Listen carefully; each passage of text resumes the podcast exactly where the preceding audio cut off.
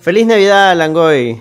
Este programa lo estamos grabando con anterioridad porque la semana del 13, que debía salir el programa, eh, no va a haber programa. Porque de ahí, como todo el mundo va a estar en fiestas, estamos grabando con anticipación este programa especial para ustedes. Las Navidades Langoy, pero edición política. Para hablar de las últimas Navidades que hemos tenido en el Perú. Este es un pedazo de la historia. De la historia nuestra. Y dice así. Pero esta noche, o tarde, o día, o madrugada, dependiendo de qué hora nos están escuchando, nos hemos reunido Sol Univaso. Hola, Sol. Oli. Daniela. Hola Daniela. Olis. Carlos Verdeman. ¿Cómo están muchachos? Eh, Javier no ha podido estar hoy, pero desde acá un fuerte abrazo y un saludo a Javier. Y quien presenta, Fortunato Ávila, para hablar de las navidades políticas que hemos tenido últimamente. ¿Cómo están chicos? Pues Ay, ahí. Es- Ay. Y yo creo de que yo creo que el diciembre en, en el Perú es siempre un, los últimos años lo han convertido en un horrible momento, ¿no? Ay, Sí, es mi sí. mes cumpleañero, pero güey. las nuevas, las nuevas tradiciones navideñas del Perú. Ajá, Claro, pues encima que pasan todo tipo de atrocidades es el cumpleaños de Anigot. Pobre Danigot. Pero, pero, Daniela, ¿tú, tú, tú no has nacido este, prácticamente en Año Nuevo? Con más respeto, yo he nacido después de Navidad. Después de Niño Jesús. Ya, pues prácticamente en Año Nuevo. Literalmente un día después, no es año nuevo. ¿Ah? ¿Cuántos ¿Un días- año después de Año Nuevo? No, Un día un día después. de Navidad o de Año Nuevo. Ah. Eh, No, Navidad. eso todavía es. Bueno, según la tradición judeocristiana católica apostólica romana, Boxing Day. eh, todo ese Boxing es, Day, así es es. tiempo de Navidad. Así que Fest sí, Daniela nació en Navidad. política. Con. Jesus. ¿Qué dices? Que el Danny Fest, porque yo celebro mi cumpleaños todo el mes, viene con, con crisis política incluido. Claro, es el bonus. Las misas hablan de tiempo de Navidad en la, en la Biblia de Daniela Margot, de Dani God. Claro, o sea, Da- Danigot tiene su Dani calendario de Adviento. Tiene su, su calendario este danigotziano, donde hay todo un mes de celebración. El Danifest, mira, y lo peor es que recién entero que tiene un Danifest. Es como Festivus. Claro, ¿no? Podemos adoptarlo como celebración oficial de Langoy. ¿eh? El Festivus. O sea, el Langoy celebra eh, aniversario de Langoy y en vez de Navidad celebramos el Danifest. sí, me parece más La-. Feliz Danifest. ¿Y, y, cómo- y cómo lo celebramos? ¿Bebiendo, este, cómo se llama la chela más chiquita del mundo? Ve, vení, ve, vení. Tomando. Monster, For este, Loco. For Loco. Sí. Estaba pensando, de la verdad me asustó mucho que alguien fuese a decir For Loco. Pero es el Danifest, pues Carlos. Sí, pues. Y ahora sí. Arrancamos con las noticias. Ah, estoy que me muero, pero acá estamos. Primera noticia. Trailer de Duna, parte 2. Ahora sí, este sí. Final, finalito. Editar, imprimir. Sale el 29 de febrero en Perú. Eh, ¿Quién vio la primera parte? Yo no la he visto todavía. Yo, Ah, yo yo vi. sí. Es Es buena. Es bien ¿Quién buena. es el director? Eh, eh, Villeneuve. ¿Qué más ha Eh, hecho? Porque sé que es buen director, pero no... Ah, hizo, por ejemplo, Arrival. Ah, Mm, considerado una de las mejores pelas de ciencia ficción de los últimos tiempos. Mm, Eh, claro. Blade Runner 2049. que también está considerada Es muy buena. Es Tiene el brillante. memazo de Ryan Gosling mirando un letrero. Mira, que, que logró hacer que, que Batista hiciera un personaje absolutamente demoledor en un minuto. Sí, es verdad. Es un buen actor, ¿ah? No, claro, pero lo que me refiero es Tiene que tener un buen director para castear, Para- para, Sí, sí. moverlo de esa forma. exactamente, o sea, la película es demoledora, es destructora, es Aunque, es- es- aunque en Doom Batista regresa a ser lo que era antes. Pero sí, pero es buena Doom, ¿ah? O sea, eh, visualmente es buena. muy buena, también. no, está muy bien hecha. En Dune sale el, el actor que hace del curita de Lady Bird, como una computadora humana. También sale Timothy Chalamet. Y la, sanda, la Zendaya, ¿ves? Y en esta va a salir la Flores Pugh. Oye, ¿han visto ese También video de, de Timothy Chamalet rapeando? Claro. Claro, No, no lo he visto. Timo. Timothy, una vaina así era su, su nombre de rapero. Pero lo hizo por joder o algo así. No, Eh, no, porque era en el chibolo. colegio. Clases. Sí. Ajá. Clases. Ah, ok, ok. Es bien chivolo el último, tía, recuerda. Es un chiquillo. chi- No, no es tan chiquito. Porque tú eres chiquita. No Tiene es chiquito mayor que yo. Timoteo Chamalet. ¿Tendrá 27? Timoteo Mm, de- no, creo que tiene más. A ver, déjame, déjame No, no tiene, no tiene Chamalet. 30. Timothy Chalamet. Nació en el 2012, dice. No. 27 años tiene. Ya, Tiene Tiene, 27. tiene Es dos años más que Daniela. la chunté, la chunté. También Suerte que- nació cerca al Danifest. Sí. Oye, ¿verdad? Solamente- cumpleaños 27 de diciembre. Mira, por ahí nomás. Solamente que Timothy Chalamet tiene 1,78 m. Y a ¿no? Kylie Jenner son cositas, pero en fin. Bueno, y actúa muy bien en el primer Duna. Déjame decir, esa escena de la, de la carpa con su, con su madrecita es buenaza. En general, las escenas. O sea, el pata es un buen actor. Es buen actor. El pata es un buen actor. O sea, en Lady Bird lo rompió. ¿Cómo se llama la, la que hace su mamá en Dune? La actriz, que es súper conocida también, que la rompe en Duna. Buenísimo. En Duna. ¿No es Rebecca, Fer- no es Rebecca Rebecca Ferguson? Ferguson, sí. Muy buena. Ya, pero ¿qué Sí. tal el tráiler? Ah, bueno. El Tyler está paja. Lo que pasa es que la novela, o sea, la lo que pasa es que la primera novela de Duna es eh, es recontra extensa y es muy difícil de abordar por el por, el- por la extensión Complejo y por la complejidad, exactamente. Y el- esta segunda, la primera, la primera película es, más que nada un prólogo, ¿no? O sea, porque te setea un montón de cosas, ¿no? Y en esta segunda sí parece que te quieren dar las respuestas, ¿no? Y está muy, muy bien. te o sea, a mí, a mí me compró el tráiler. Claro, debe ser que como no he visto la primera, por eso no he entendido la segunda. Sí, el, segundo- el tráiler. Natalia es muy fan de la novela de Duna. Nats Bazán, quien Sí, participó Nats- en Nats- los extras de Community. Así es, Nats Bazán. Bueno, y es arquitecta, ¿no? Y Duna es una película en la cual te habla mucho de espacios, de Debe haber gustado la primera de Duna, porque la arquitectura de... es bien bacán. Ah, Claro. las, es- las estructuras que he visto del tráiler de esta segunda parte pues, se ven alucinantes. No, pero me refiero a las novelas, ¿no? Ella, ella leyó las novelas. Sí, sí, no, pero estamos hablando del tráiler. Pero... No, no, a lo, que, a lo que refiero es, de repente la podemos llamar para cuando esté en la película, porque es, es muy paja. El tráiler está muy chévere, es, es visualmente aplastante, ¿no? Daniela, tú hincha, fan, a mí, a mixer de Timothy Chamalet. Eh, ¿Qué tal el tráiler? Soy sincera, me van a linchar, pero no la entendí. Igual iría a ver la, la película, la primera no la, no la he visto completa, porque recuerdo que el, Di la verdad. No, no, no, la vi en un, eh, en un vuelo y me quedé dormida, obviamente. Entonces, este, nada, o sea, sí se ve imponente. Igual estuve viendo que también les fue bien porque todo el cast fue para la Comic Con de Brasil. Y como que ahí soltaron cositas y demás, pero baja. O sea, sí, sí iría a verla, pero no es que tampoco me hypeé tanto.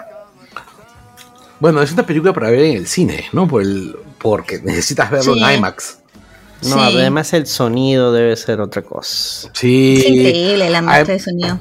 Además, hay una cosa, los gusanos. Bueno, los Parecen gusanos, un anexo. Parecen un anexo.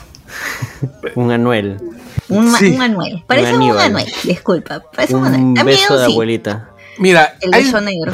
un nudo de globo. Gotze. Este, pero el tema es, los gusanos son súper importantes dentro de la mitología de Duna y son muy importantes en la gran batalla de Atreides. Entonces, yo tengo que ver esa vaina gigantesca en pantalla gigante. No, además que los este, gusanos tipo lombrices, tipo la tenia, tienen esa... O sea, su, su boca es así.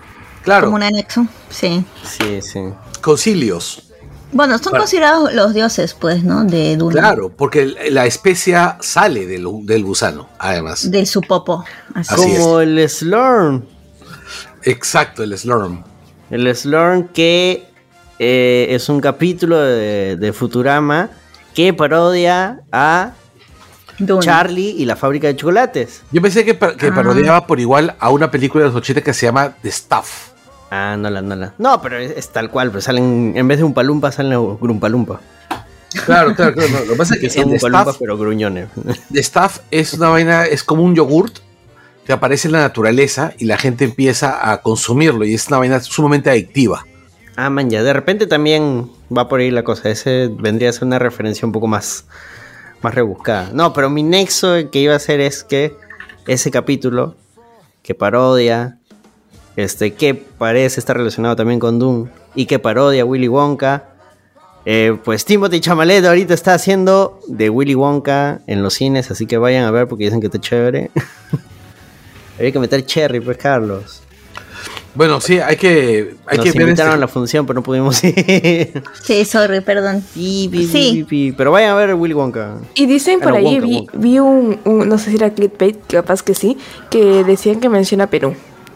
Ahí lo dejo, ahí le dejo la semillita para que Por el cacao. Claro, puede ser por el Mm, cacao. Por el cacao. Mm, No sé, ah, porque mm, Por los umpalumpa me que vi el resumen y no me, el cacao es de un lugar específico. Pero igual quiero ir a ver la película y ahí dejo ahí la semillita de que por ahí puede o no mencionar a Perú. ¿Has visto que. Bauduco ha hecho un spot de que de su panetón con chispa de chocolate decía el, el panadero Bauduco inventó el panetón y tenía un amigo que tenía una fábrica de chocolate y era un, es un spot ligado también a la película. Vaya. Bueno, vayan, vayan a ver Wonka. Este, y vayan a ver Duna cuando salga. La parte 1 está actualmente en HBO Max. Separen su día porque es larguita. Vayan Tengan con su plumón vay- a la mano. Sí, Sí. este, con su botella de agua para después y su vasenica con bolsita para Ay, si aguantaron, si aguantaron Endgame, aguantan Duna. Este, no, Duna va a ser más larga. ¿Cuánto va a durar? Duna Tres y 2, Duna 2, duración. Porque yo recuerdo de que el rollo es que habían dicho que la película iba a ser un récord de largo. Pero debe ser tres horas y pico, entonces, Oye, porque ¿sabes? cuatro Mira, no te aceptan Este, el esto de 2.46. Los asesinos de la luna Ah, duró bueno. tres horas y pico. Eso Ah, decir, menos, casi pues. cuatro horas. Pero ese es Scorsese, pues Scorsese sí, Peliculón, es. Además, siempre tenemos que recordar que son más o menos unos 20 minutos de créditos. Sí. Bueno, A los Scorsese se- 15 de, de trailers. Claro. 15 trailers, 20 de... No, pero los de los trailers no se cuenta, eso es un adicional. Ah, bueno, Buen sí. punto. Y ahora sí, du- dura casi lo que duró la Duna original, ¿ah? La primera Duna, mejor dicho. siguiente noticia. Vamos a mover esta noticia de acá. Vamos a ponerla más arribita porque también es un trailer. Entonces no tiene sentido que esté tan separado. Everybody was kung fu fighting. Tu. Es loco como esa canción se ha vuelto viral nuevamente. Y va a salir una nueva Kung Fu Panda, gente. Regresa el panda favorito de todos. Sí. By the way, nunca me pegué con Kung Fu Panda. ¿No? No, ya no sé. No sé si. Si el tipo de película no, no me llamaba, no sé, no.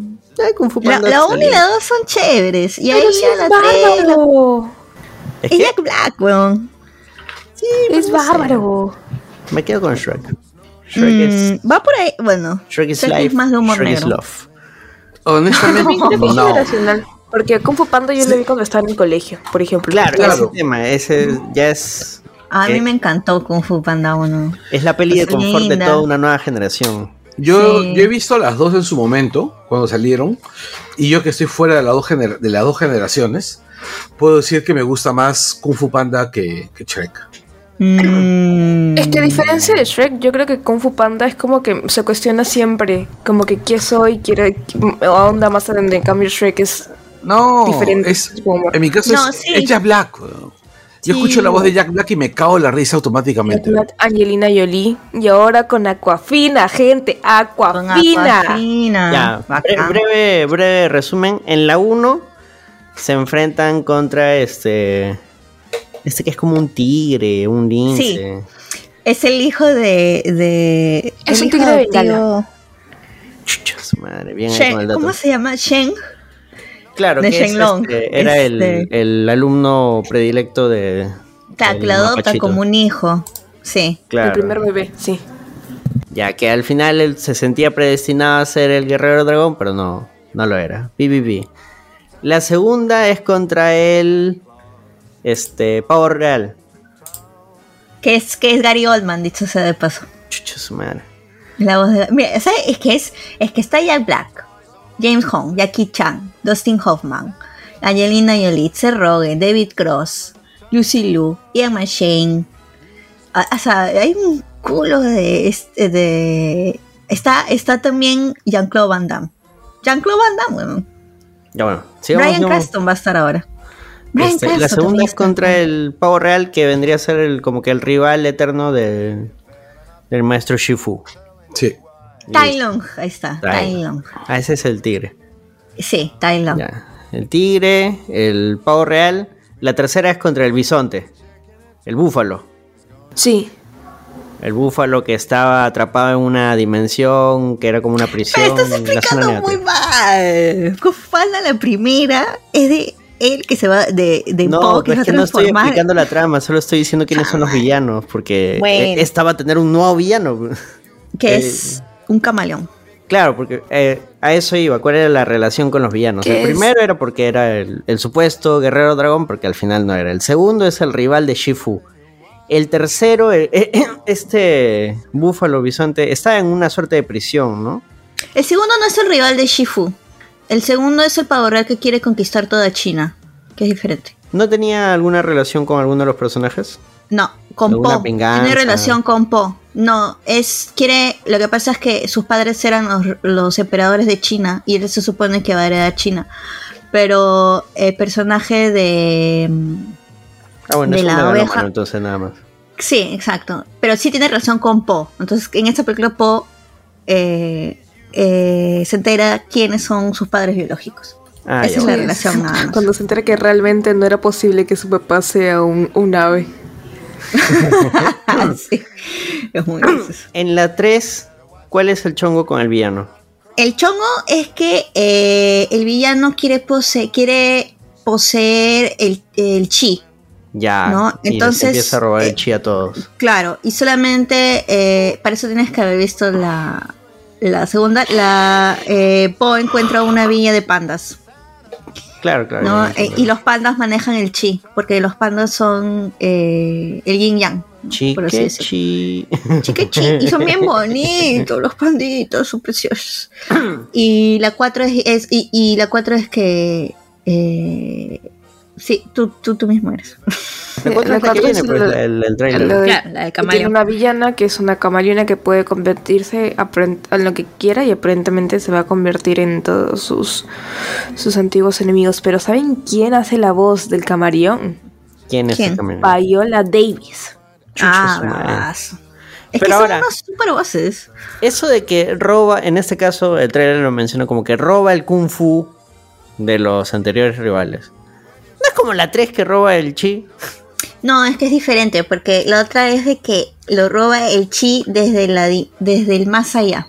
Ya, o sea, tiene otra está- explicación, es, pero. es o otra, es más de un- la 3 es más espiritual, el chi espiritual. En cambio, creo que lo que yo entiendo de esta 4 es que les roba la forma física del kung fu, ¿no? O sea, tú ella puede transformarse en, en Tai Long y hacer su kung fu, o se puede transformar, no sé, pues en serpiente y hacer Claro, su tipo pero de si kung quiero fu, simplificarlo es villano roba poder a los demás y tenemos que vencer al villano Sí, que roba eso, poderes. sí, ya está, ya está muy. Entre la 3 y la 4 yo creo que están bien de más las películas. Porque la 2 era, era más. El villano era no solamente el pavo real que hace kung fu, sino es contra la tecnología.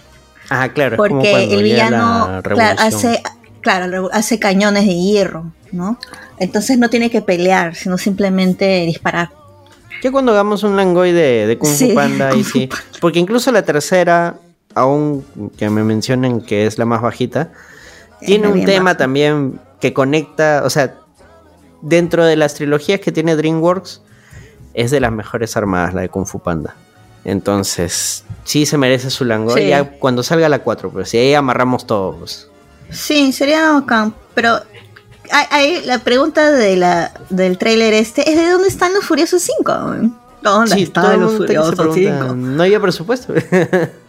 Bueno, son bien caros esas voces, te voy a decir, pero, pero de los Furiosos tres, 5 pues, son como la base de amigos de... Además son las... Son el Kung Fu, pues, ¿no? Que lo conocemos, ¿no? Tigre, Mantis. claro, bien raro que esté solo. Sí, pues, además lo otro es que Po se supone que tiene que pasar, ella no hace el guerrero dragón, lo cual no tiene sentido porque es como súper joven. Sí. Bueno, no sé, vamos a ver qué pasa. Bueno, pero es como que él renuncia también a esa vaina, una nota así. no, pues pero a él le encanta No hacer-. Es que tienes que ver la uno, pues. Pero ya creció, pues ya creció. Ya crecido. No, no, no, no, no Sigue, es sigue siendo, sigue siendo un idiota. Sí, esa es toda la gracia de Po, que Exactamente. es un lindo idiota. Es idiota, es inocente. Es idiota. Es inocentón. Es idiota. No, Es idiota. No. Ya Es bueno, ya, el Langoy de, de Kung Fu Panda se llama Po, ¿es idiota sí o no? Debate serio. No. Seguro que si hacemos una encuesta a nivel mundial, te van a decir que es idiota. en comparación con. Güey. Con no cualquier, ser- ya. con, con cualquier. Es idiota comparado con, con Tilly. bueno, yo no puedo Pero por eso es opinar Guerrero Dragón. porque no he visto las películas, así que me voy a poner en misión ver las películas para, para opinar. Pero igual está, o sea, visualmente esta, este tráiler se ve bastante bien. O sea, sí se nota el nivel de animación es otro. ya. Son buenos. Sus animaciones Se son bien buenas. Cada vez los siento más peluchitos. se, se ven. Yo los veo y da ganas de, de acariciarlos. Sí, sí, ¿no? Ay, sí, los panditas. Ay, los panditas bebés son tan lindos. y ahora hay este nuevo personaje que creo que es la que es Aquafina, ¿no? La, la que guía. La zorrita, a Po. creo que es. Sí, sí, sí. Ella. Porque ahora tiene que armar un ejército para enfrentarse a esta Camaleón. hechicera, que es un camaleón. Y bueno, de momento se tiene eso, pero va a salir ahorita nomás, o sea, marzo, creo, marzo, abril del siguiente año. Marzo. Llega el 14 16, no me recuerdo bien, pero quincena de marzo. Eso sí estaba muy raro porque, o sea, ya sale ahorita nomás y recién va un tráiler. Es extraño siendo que Kung Fu Panda es una de las, digamos, marcas de DreamWorks más conocidas, más, este, más Sí, grandes que tienen. Sí, es el que más plata ha alzado. Entonces, muy, muy raro la poca promoción. O sea, no ha habido ni siquiera noticias, nada. Esta le semana. No, habido- pero recuerda que es, que es que recuerda que en Estados Unidos hubo eh, La huelga y todo. la huelga, pues eso paralizó hasta DreamWorks. Mm, bueno, sí, porque paraliz ser, porque los actores no pueden hacer publicidad de sus cosas también. Además, Sí, no solamente es. la- ¿Qué dices, Daniela? ¿Qué cosa? Hubo esto de que había una señora que trabaja en DreamWorks y puso en LinkedIn que ella se venía con Pupanda y han estado como que ahí soltando cositas durante el año. Claro, pues es que todo el mundo se viene, se viene, pero no hay póster, no hay tráiler, no hay nada. Entonces, como que. Se sacan póster y tráiler hoy día. Pero es Claro, que, es que, es que la huelga de, ac- de actores y escritores ha afectado mucho más de lo que nosotros pensamos, ¿no? Podemos Porque no solamente afecta a los actores y escritores, sino todo lo que es marketing y, y publicidad. Es también todo lo que es diseño, eh, los trailers, porque el trailer también necesita un tipo de guion. Bueno. Entonces, para todos los fans de Kung Fu Panda, ya regresa. Everybody amigo was kung fu fighting. Que, dato adicional, esa canción también es de un ninja en Beverly Hills, Sí, que es básicamente Kung Fu Panda Live Action. sí. Sí, sí, sí. Y ahora sí, siguiente noticia, se vienen las noticias tristes, una más triste que la otra. Y es que esta semana se anunció, se confirmó, se corroboró que la E3, la conferencia sobre el mundo de los videojuegos más grande del medio, pues ya no se va a dar. Murió la E E3. Bueno, es una conferencia en la cual constantemente había ido comenzando a perder relevancia, ¿no? Los últimos años comenzó a sangrar, ¿no? Eh, Creo que Nintendo se retiró, ¿no? Exactamente, ¿no? Pero Eso es suerte. no solamente el hecho de que se haya retirado Nintendo, ¿no? Sino que después, la pandemia, la pandemia golpeó mucho todo este tipo de eventos, ¿no? Mm, Sí. Creo que la mayor parte de eventos eh, multitudinarios se han transformado con la pandemia, ¿no? Y la mayor parte de ellos no se han repuesto. O sea, la Comic Con no se ha repuesto todavía del todo. Mm. El, y el E3, que definitivamente era un evento que por su misma naturaleza podría ser virtual y, siendo, y ser mucho más barato, eh, ha, sufrido más, pues, ¿no? Es que el rollo de la E3 es que era una convención de prensa. O sea, tú no te podías enterar, no había otra forma de enterarte de la E3 si no era a través de los, este, la prensa de videojuegos especializada. Entonces tú ya tenías a, tu youtuber o a tu página web o a, o a, tu canal que tú sabes donde te van a dar esas noticias. Nosotros hemos conocido gente que ha ido a la E3, o sea, claro. este, gente como JP, el pelado gamer. Soto. Oscar Soto. O sea, era como el evento para toda esta gente que está metida en el medio. Eventualmente fue abierto al público y ahí como que las cosas empezaron a cambiar, ¿no? Ya la dinámica es distinta, ya cuando empieza a ser abierto al público, es como que todo el mundo puede ver qué es lo que hay ahí, es como que ya hay quiebras esa dinámica donde como que dirigías toda la atención a través de la prensa. Pero no solamente eso, ¿no? Sino también es el hecho de que es muy costoso un evento así. Es muy costoso, sobre todo en un momento como el que estamos ahorita, ¿no? Sí. Y estamos hablando de una economía, o sea, globalmente las cosas todavía no se recuperan una vez más. Eh, la industria ha cambiado porque finalmente es mucho más fácil para una compañía como, por ejemplo, como, como PlayStation o como Nintendo, de lanzar todo en una conferencia virtual. Claro, Nintendo agarró esta costumbre de su Nintendo Direct. Sí. Entonces ellos anuncian por ahí sus cosas y listo. Es como lo que hace Netflix con el Tudum. Claro, o sea, Netflix ahora tiene su propio evento. Exacto, o sea, tú no necesitas ir a un evento, a un local, con una logística que es costoso, costoso para la empresa, costoso en general, y que finalmente es un negocio para gente que no es Nintendo o no es PlayStation, porque finalmente son los organizadores del evento los que, los que ganaban el dinero ahí, ¿no? Sí, pues, bueno, es una conferencia que marcó su época, fue bastante relevante, o sea, tenemos momentos... Hay uno que siempre veo en canales de YouTube, en, en podcast, que es como el de cuando la PlayStation anunció, creo que fue la Play 4. ¿La Play 4 o la Play 3? Que Xbox salió, dio su conferencia, dijo, ah, Xbox tanto y Vamos cuesta a cobrar. tanto. Cuesta un culo. Y toda la gente, ah, bravo. Y salió PlayStation, dijo, tantos dólares. Y que costaba muchísimo menos que la Xbox. De todo el mundo, ah, puta, se le fue encima. Puta, no, para mí, la mejor, para mí lo mejor de PlayStation fue cuando Xbox dijo de que iba a costar dinero prestar y que no iban a poder intercambiar videojuegos. Ah, sí, también, puta. Xbox iba a. a y que iban a. pusieron este, una serie de trámites y todo ese tipo de cosas. Y Xbox dijo, sacó un video play, play, y, play. y, Sony explicando un video de cómo se, de cómo podías intercambiar videojuegos. ¿no? Con compatibilidad. Yeah. No, fue, no, fue una vaina así donde, donde veías a dos tipos, este, ¿cómo se llama? Intercambiando video, este, DVDs. Uno le daba uno un DVD a uno y otro le daba el otro DVD. Dijeron, así va a ser. Claro, o sea, fue un momento, o sea, puta, a Xbox le dan compa. Y eh, ah. eh, eh, yo sigo pensando que Xbox no tiene razón de existir. O sea, mm. todo no, lo ya, que... pero eso ya es opinión personal. Estamos hablando de la E3, Carlos, ya, porque ahorita claro. vas otra vez a hablar de. Bueno, son, son 28 años también, ¿no? O sea, no es poco. No es poco. Un culo y, y, no solamente no es poco, sino que ha sido muy relevante, ¿no? Claro. Ha sido claro. muy relevante, pero bueno, hay que recalcar, el ha sido muy relevante, ¿no? Porque ya no lo es. Claro, claro, es que ahora, como dices, es más fácil hacer tu propio live stream, ¿no? Y o, o lanzar cosas por redes. Sí, definitivamente. Pero, claro, pero al inicio, ¿no? Del E3 era algo único en su momento. Al el momento que aparece el E3 se convierte pues en no solamente en algo único, sino algo necesario para la industria, ¿no? Pero tú sabes que claro. la industria es cualquier cosa menos leal, ¿no? Sí, así es. Sí.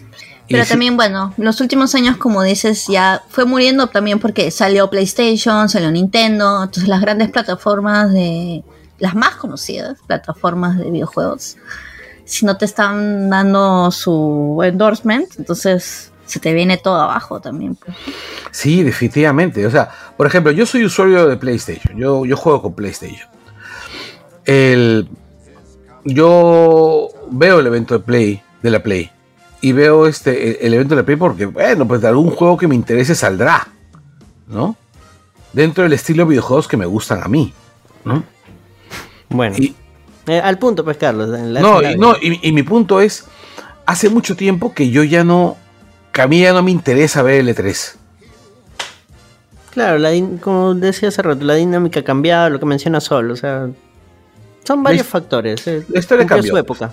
Sí. Sí, para los, nuestros escuchas, amiguitos que son más gamers, eh, podrán quizás sentir más esta pérdida, ¿no?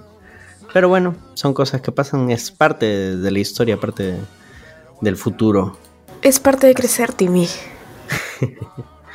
y ahora sí vamos con la noticia más triste, y es que falleció el actor Andre Brauger, creo que se pronuncia, eh, que quizás muchos puedan recordar como el Capitán Holt de Brooklyn Nine-Nine. Nine-Nine. Pucha, siempre que lo escuchaba guitarra, ¡Nine, Nine! Me cagaba de la risa. Que bueno, también hizo voces para Boyac, este... Ha participado en otras series sobre City, City of Angels es una película menos conocida. También está en House. Ha puesto, ha puesto su voz para...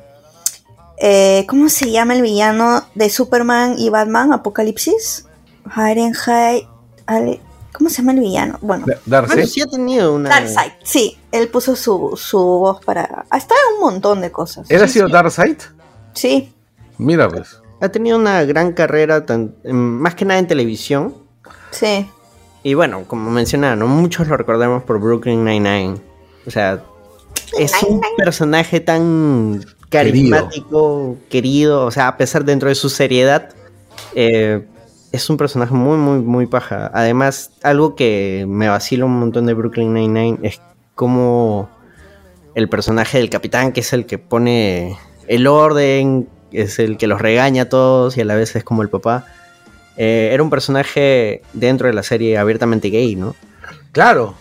sí, desde el primer capítulo. Es muy bacán como, como actor puedes este, representar tanto, ¿no? Como un personaje que ha sido tan querido. Y esa, esa, la relación que tenía con... Peralta. Con Peralta, pero también con Kevin, su esposo, ¿no? En la serie. Ah, también linda. Yo me cago en la risa del episodio donde... Rosa, cuando salió de closet con Rosa también, claro. El, episodio donde Kevin le regala una, una, le manda una canasta con, con cosas de París y todos se la tragan. Sí. Y, y le cambian por cosas de oficina que son cualquier basura. Sí, y el pata se pone muy contento porque dice, este hombre realmente me conoce. sí, buenazo. O también este, cuando está con, con su perrito... Chester. no, Cheddar. Chester, Cheddar. Cheddar. Sí, y pucha, graciosazo. Cuando protegen a Cheddar, se les sale todo lo, lo me da mucha risa también. No, es el personaje es todo serio, ¿no? No, pero es que es un personaje muy chévere. Es un personaje. Súper personaje. Bueno, en realidad es una super serie. Es, una buena serie. Su relación con Gina es buenaza. Ese dúo con Gina es buenazo. Mira, yo me quedo con todos los cold openings. Yo me quedo con los. luz, baila, perdón. ¿Qué cosa? Que cuando Amy va a dar luz. Ah, cuando Amy va a dar luz. Claro, o cuando Amy, eh, es el call open de que Amy iba tarde porque estaba en el, en el, en el banco, grita Vindication. Ah, no, eso es con los globos de rosa, perdón. No, para, para mí uno de los mejores call open es cuando este Peralta está para hacer el, la deslizada a través del piso encerado para, para llegar al, al, ascensor. Ah, sí, sí, sí, sí me acuerdo. Y él se lanza para batir récord, algo así.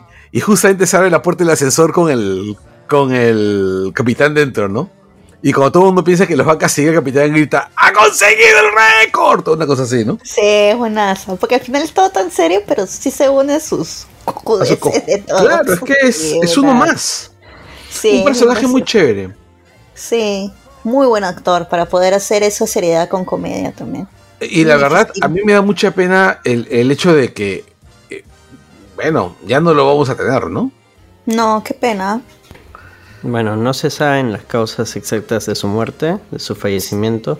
Dice que Sí. fue una enfermedad fulminante. Si una enfermedad breve.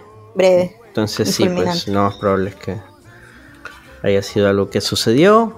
Y Mm. pues falleció. Pero muchas gracias, Brauger, por los bonitos recuerdos que has dejado en nuestras memorias.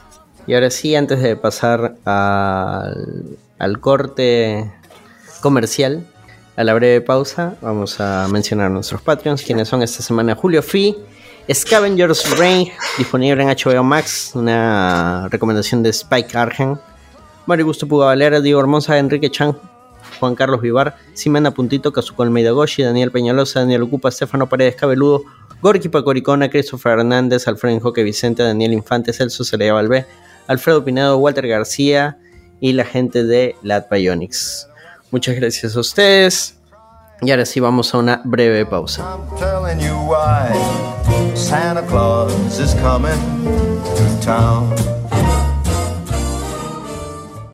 Ciudadanos del Perú, permítanme interrumpir su velada de esta importante fiesta de unión familiar para anunciar que de acuerdo a la prerrogativa que me otorga la Constitución, como ustedes saben, decidí ayer 24 de diciembre de 2017 otorgar el indulto humanitario al señor Alberto Fujimori. Antes de continuar, quiero compartir con ustedes mis sentimientos. Quiero decirles que quizás esta ha sido la decisión más difícil de mi vida.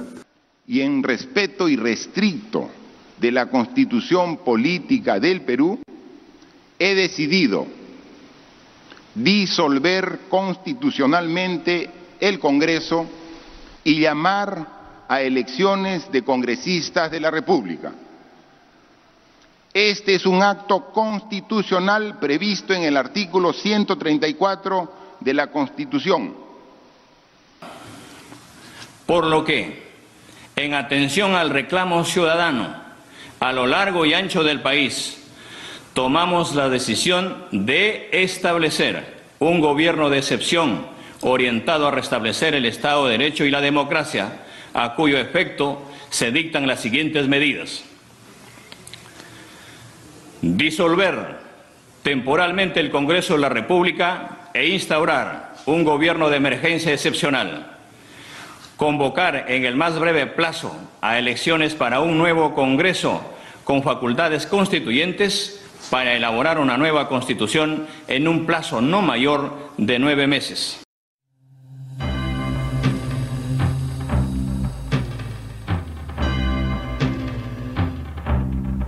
It's Christmas time. There's no need to be afraid. At Christmas time. Y ahora sí, eh, nos hemos reunido en torno al espíritu de las navidades pasadas. El de las navidades pasadas era el, el más viejo. Tú, Carlos, El tú de- sabes de... No. ¿De Dickens? Eh, A ver, Claro. las navidades pasadas además era, era este un anciano. El de las navidades eh, futuras era una sombra, ¿no? Y el, y el más joven era el, el chivolo, ¿no? El de las navidades presentes. presentes. Ya, Pero el de las navidades pasadas no era su amigo que había muerto hace tiempo. No, era un fantasma. Marley era quien lo presentaba a, las- a los fantasmas. Ah, ok. Claro, él le avisaba, Claro, él le claro, decía, te van a venir a visitar tres espíritus. Así Claro, es. tienes razón. Que- Sí, y el sí, que por que- cierto, ya toca releer un cuento de Navidad, como todas las Navidades. A ver, ah, pensemos así como hablemos con spoilers. Si tuviéramos que hacer un cast de cada fantasma de la Navidad con este con políticos peruanos, Ya. ¿quién podría ser? De repente la nueva Navidad podría ser Chicken Little. Ahí está, ese es mi primer candidato. El fantasma de la Navidad presente, Chicken Little. Pero porque es No, más ese joven, ¿no? más irrelevante que... Mm, No, me, me lo bajaron. Sería, sería Kenji, pues, ¿no? Claro. Sí, Kenji. Kenji. Aunque Kenji ahora es, ahora es tan irrelevante como Chicken Little, ¿no? Sí, pero es más conocido que Es que se está guardando, pues, se está guardando. Es que ese solamente es relevante penalmente. Ya bueno, mucha pajareada. La, la idea era decir de que vamos a hacer un viaje a través de, de los años que han transcurrido para ver qué es lo que ha pasado estas últimas navidades en nuestro contexto político. Porque sí, este es un langoy político, caviar, rojimio, de izquierda, comunista, anarcocomunista, socialista, marxista, leninista, Trotskista. Trotskista, orista, este, pecanista, princesista. Tacosista. No, te- no- no te olvides del movimiento arborícola y la facción muevecolista. Así que aquí vamos. Nada de deprimirse. Si tienen alcohol, tengan el alcohol a la mano y Fuego y fuego al Congreso. Empecemos por el año 2016. Vamos a centrarnos. La, la dinámica es la siguiente. Vamos a centrarnos en lo que ocurrió en diciembre. Si en ese año no ocurrió algo específicamente en diciembre, pero sí algo a finales de año, nos centramos en eso.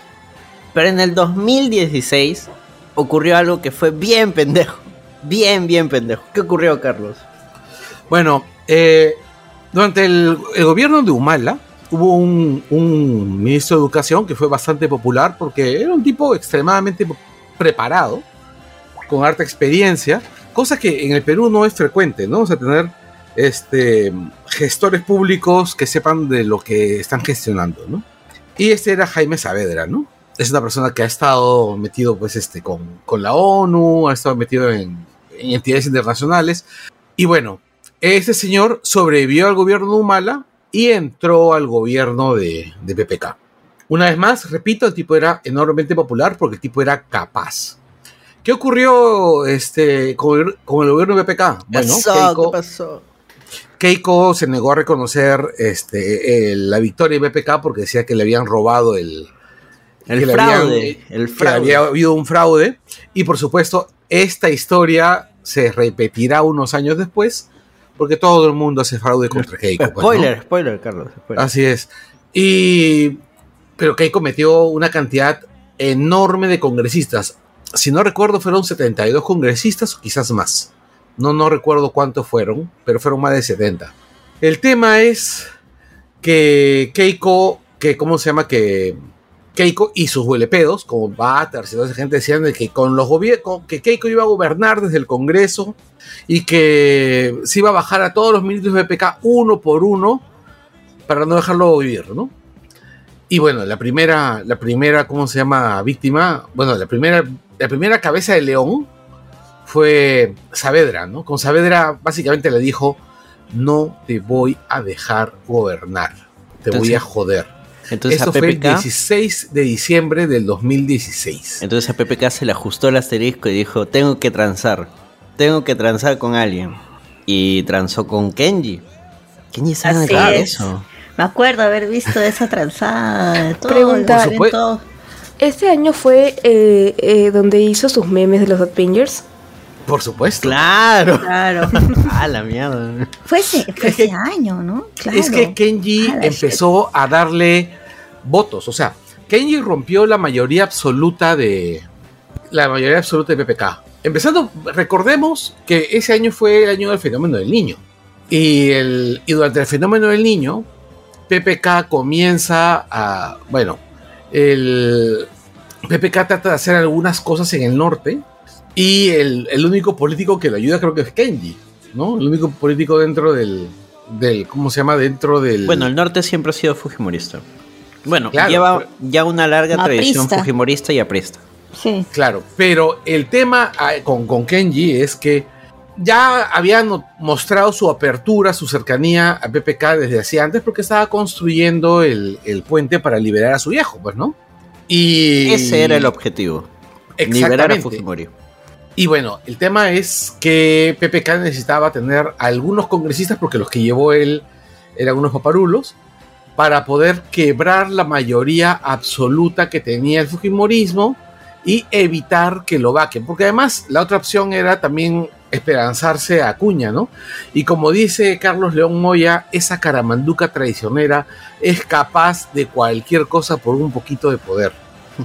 Ahora, Entonces, el Fujimorismo bueno. por dentro estaba quebrado porque Kenji quería sacar a, a su viejo Y Keiko no, porque a Keiko le convenía que su viejo siguiera en la cárcel, porque eso le daba Claro. poder, le daba posicionamiento a ella.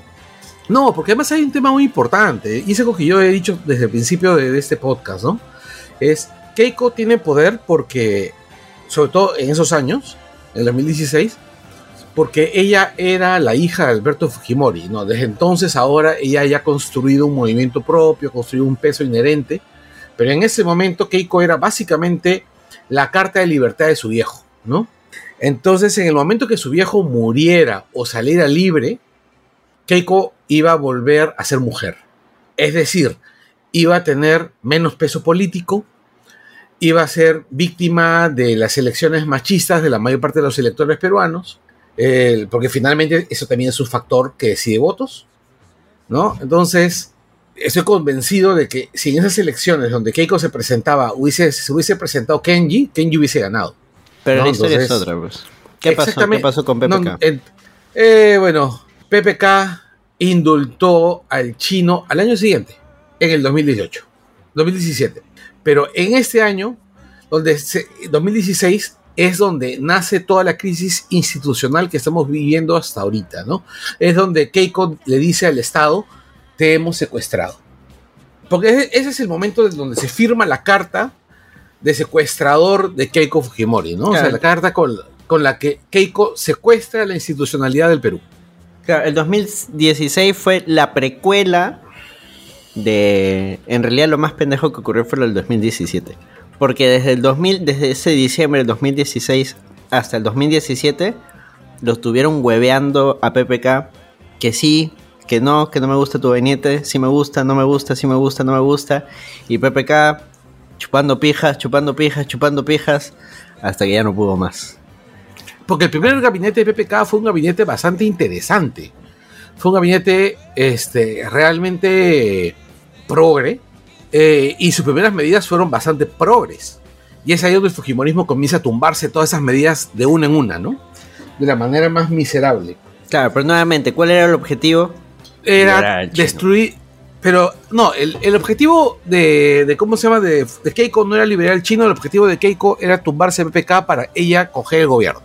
Claro, pero eso Claro. es desde que perdió, pues. Claro, Pero- claro, pero también hay que recordar que el viejo Fujimorismo, o sea, Marta Chávez, Luz Salgado, todos ellos estaban con Kenji, más que con, con Keiko, y eso Es influye son- mucho en el partido, ¿no? Claro, son albertistas, pues por eso. La, la misión que era liberar Fujimori. Y el 24 de diciembre del año 2017, mientras mucha gente terminaba de comprar sus últimos regalitos para Navidad, o estaba envolviendo sus últimos regalos, O cocinando, yo estaba cocinando. Me cagaron. eh, salen las noticias, ¿no? PPK, mensaje a la nación, indulto a Fujimori. ¡Pum! PPK insolado en su casa de playa Sí. porque estaba rojo el hombre y no de vergüenza. Bueno, también, puta, sí se le notaba palteado porque es que ya era, fue su último recurso. Él dijo ya con esto no me joden más. Y por la buena, porque igual lo Sí. vacaron. Claro, además, como dice Carlos, esa fue la primera Navidad en que se comenzó la crisis de todas las malditas Navidades.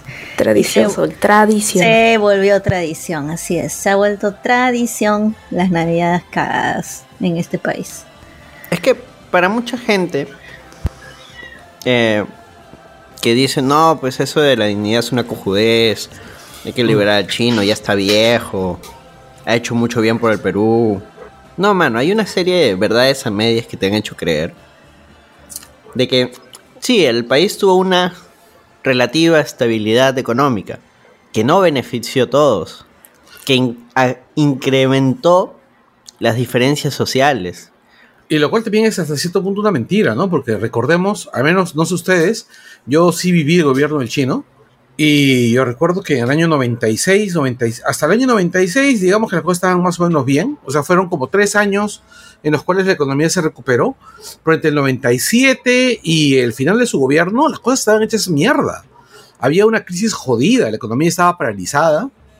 Este, yo trabajaba en una librería, una cadena de librerías, y yo recuerdo que no vendíamos ni mierda Este, y estábamos en la mitad de Miraflores, estábamos en una cuadra del arco. No había movimiento, era terrible, los sueldos. Eran bien caros los libros, ¿ah? Yo me acuerdo que eran súper caros. Por eso todo el mundo también compraba pirata. No, ac- estamos Porque la hablando- ley, pero bueno, es que no estaba la ley del libro en esos momentos. Estaba la ley del libro. ¿Sí? Esa- sí. El, eso es algo de lo cual podemos hablar en extenso Después, en otro momento. sí, sí. Pero el punto aquí es, el chino se fue del gobierno dejando el Perú en una crisis económica que había durado ya como 3, 4 años, en una recesión jodida. O sea, también no jodan. O sea, el chino no dejó el país arreglado. Quien arregló la economía después de, la partida del chino fue Toledo. Así que dejen de joder con esa mierda de mentira. O sea, en serio, ya por favor. Claro, porque poco más y dicen que podemos respirar gracias a, a Fujimori, ¿no? Claro, no, es que váyanse también- la concha de su madre. Hijo de puta. Es que también es, es gente que, como Carlos, han vivido la época de Alan, ¿no? Entonces, otras personas lo recuerdan diferente. Obviamente, porque la época de Alan fue un desastre. ¿no? Entonces, Yo como, recuerdo la época ah, de Alan. había- hacía cola para comprar aceite. Claro. Por eso es que también mucho, o sea, muchos dicen, no es que el, a partir de todos los 90, no es que ese recuerdo a partir de la crisis política vivida durante el gobierno de Alan García, en esos tres años que hace el Fujishock, se recupera la economía otra vez. Pero obviamente, viendo toda la cochinada detrás. ¿no? Un shock además muy mal aplicado. Así es. Pero bueno, pues eh, esa es la idea, ¿no? Ir implantando en la gente un recuerdo eh, que se acomoda más o menos. Que sí debe haber gente que no la pasó tan mal, que le fue mejor. Pero nuevamente, que a ti te haya ido mejor no implica que como país hayamos estado mejor. Porque además ahí se introduce todo el tema, se acrecienta el tema de la informalidad. Mucha gente dice, no, la informalidad es culpa de los migrantes. Manos, el problema de las combis viene gracias a Fujimori. No tenemos un sistema de transporte humano, precisamente porque se destruyó todo ese tema en el gobierno de Fujimori. Claro, y bueno, y demás cosas. Y los periódicos de mierda, los programas Claro, de los mierda, Laura Bozo. Magali, todas esas huevadas también, ¿no? Que son. A su madre. Su madre. Tranquilo, Carlos, de, de que le dio alergia al chino. El Fujimorismo le da alergia. Pero bueno, el punto es, por eso es tan relevante el tema de que indulten a alguien que fue un dictador, que además, o sea, es- acá estamos hablando en, en el plano más frívolo que es números, plata y eso. Es alguien que fue, mandó a matar gente. Pero mandó también a secuestrar gente. Las esterilizaciones Desapareció gente. forzadas, así, o sea, Y este gobierno se acaba de encargar de archivar ese caso. ya espera, así todavía es. no llegamos, eh, Sí. seguimos en el año pero 2017. claro, Carlos. ese, ese más, el 24 fue una cachetada a las víctimas, a los familiares, y se llegó a organizar una marcha hacia Palacio, hasta hacia eh, Palacio de Justicia. Yo me acuerdo que, que estábamos, era como las 8 de la noche, era tarde también. Y, y estaba haciendo mi pavito, todo muy feliz, cocinando 8 horas de pavo. eh, que mi mamá el, me dijo el que iba a único, ir. el único que no estaba feliz era el pavo. Bueno, ¿tú qué estabas cocinando? Chancho. ¿Ah? Tampoco estaba feliz el chancho. ¿Qué estabas cocinando tú? Yo recuerdo que pasta. ¿Sí? Ya, bueno. Sí. Eso es otra. eso es- Para Navidad, ok. Este. Y mi mamá me dijo que estaba yendo a, a la marcha, Yo que se había puesto yo no de acuerdo. Ya, Carlos, pero estamos hablando de la marcha. de la marcha, Carlos. Y me acuerdo, mi mamá me dijo que sabía que estaban organizando con otras personas ir, ¿no? Especialmente con los familiares. Los familiares de la Cantuta, Barrios Altos, ¿no? Las víctimas también que sobrevivieron varios secuestros estaban yendo a marchar. Y Claro, hay gente que pasó Navidad en las calles. claro, claro, por supuesto. Daniel, ¿algún recuerdo de esa Navidad del 2017? Mm, recuerdo que estaba bastante joven, entonces, eh, o sea, sabía que era importante y sabía que era una cagada que se cagaran a Fujimori, pero eh, no entendía la magnitud del indulto.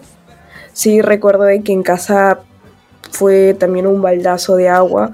Mi mamá es loquita marchas, un poco inconsecuente a veces, pero es loquita marchas y tuvimos que literalmente encerrarla para que no salga porque también quería salir a marchar. No recuerdo si fue en ese año o el año siguiente, pero también organizaron marchas para Año Nuevo. Vamos a sí entrar, vamos a entrar al siguiente año que, que hubo marchas en Año Nuevo y ya les vamos a contar el por qué. Entonces, sí, Sí, sí, sí, fue dejemos un atrás baldazo, el- pero ahí, así terminó el 2016. 17. Sí, 17.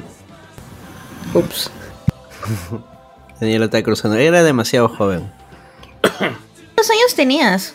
Eh, creo que tenía 18 o 19, más no. No, era pequeñita, bebé, bebecita. Nada como empezar tu vida adulta con una marcha. Mm, Sí. Yo, un 24 yo de recuerdo, yo, yo recuerdo eso ¿Qué en mi vida adulta. ¿Qué cosa? ¿Ir a marchas? Claro. Se te fue el audio. Fue, yo recuerdo. No, yo Vida recuerdo. adulta. pues, yo recuerdo que así comenzó mi vida adulta, pues a pu- a marchas. En los noventas. Marchas, gases, miedo que nos maten. Yo fui a la marcha de los cuatro suyos con mi, mo- con mi mamá, pero a la, a la primera, no a la segunda. Tenía 11 y a, a los 11 años comenzó mi vida adulta de ir a marchas. Claro, es que también mira quién es tu vieja, pero.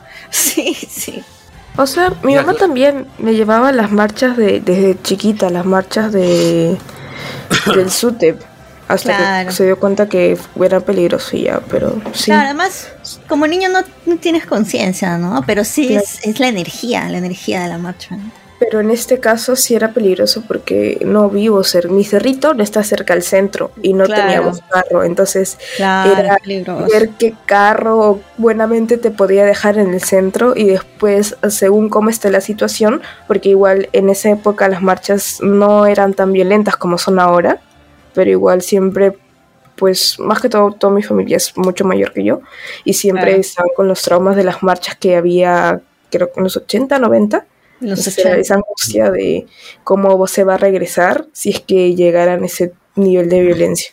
Claro, como en la marcha de los cuatro suyos, en el 2000, la segunda marcha de los cuatro suyos, ¿no? que terminaron quemando el banco de la reserva.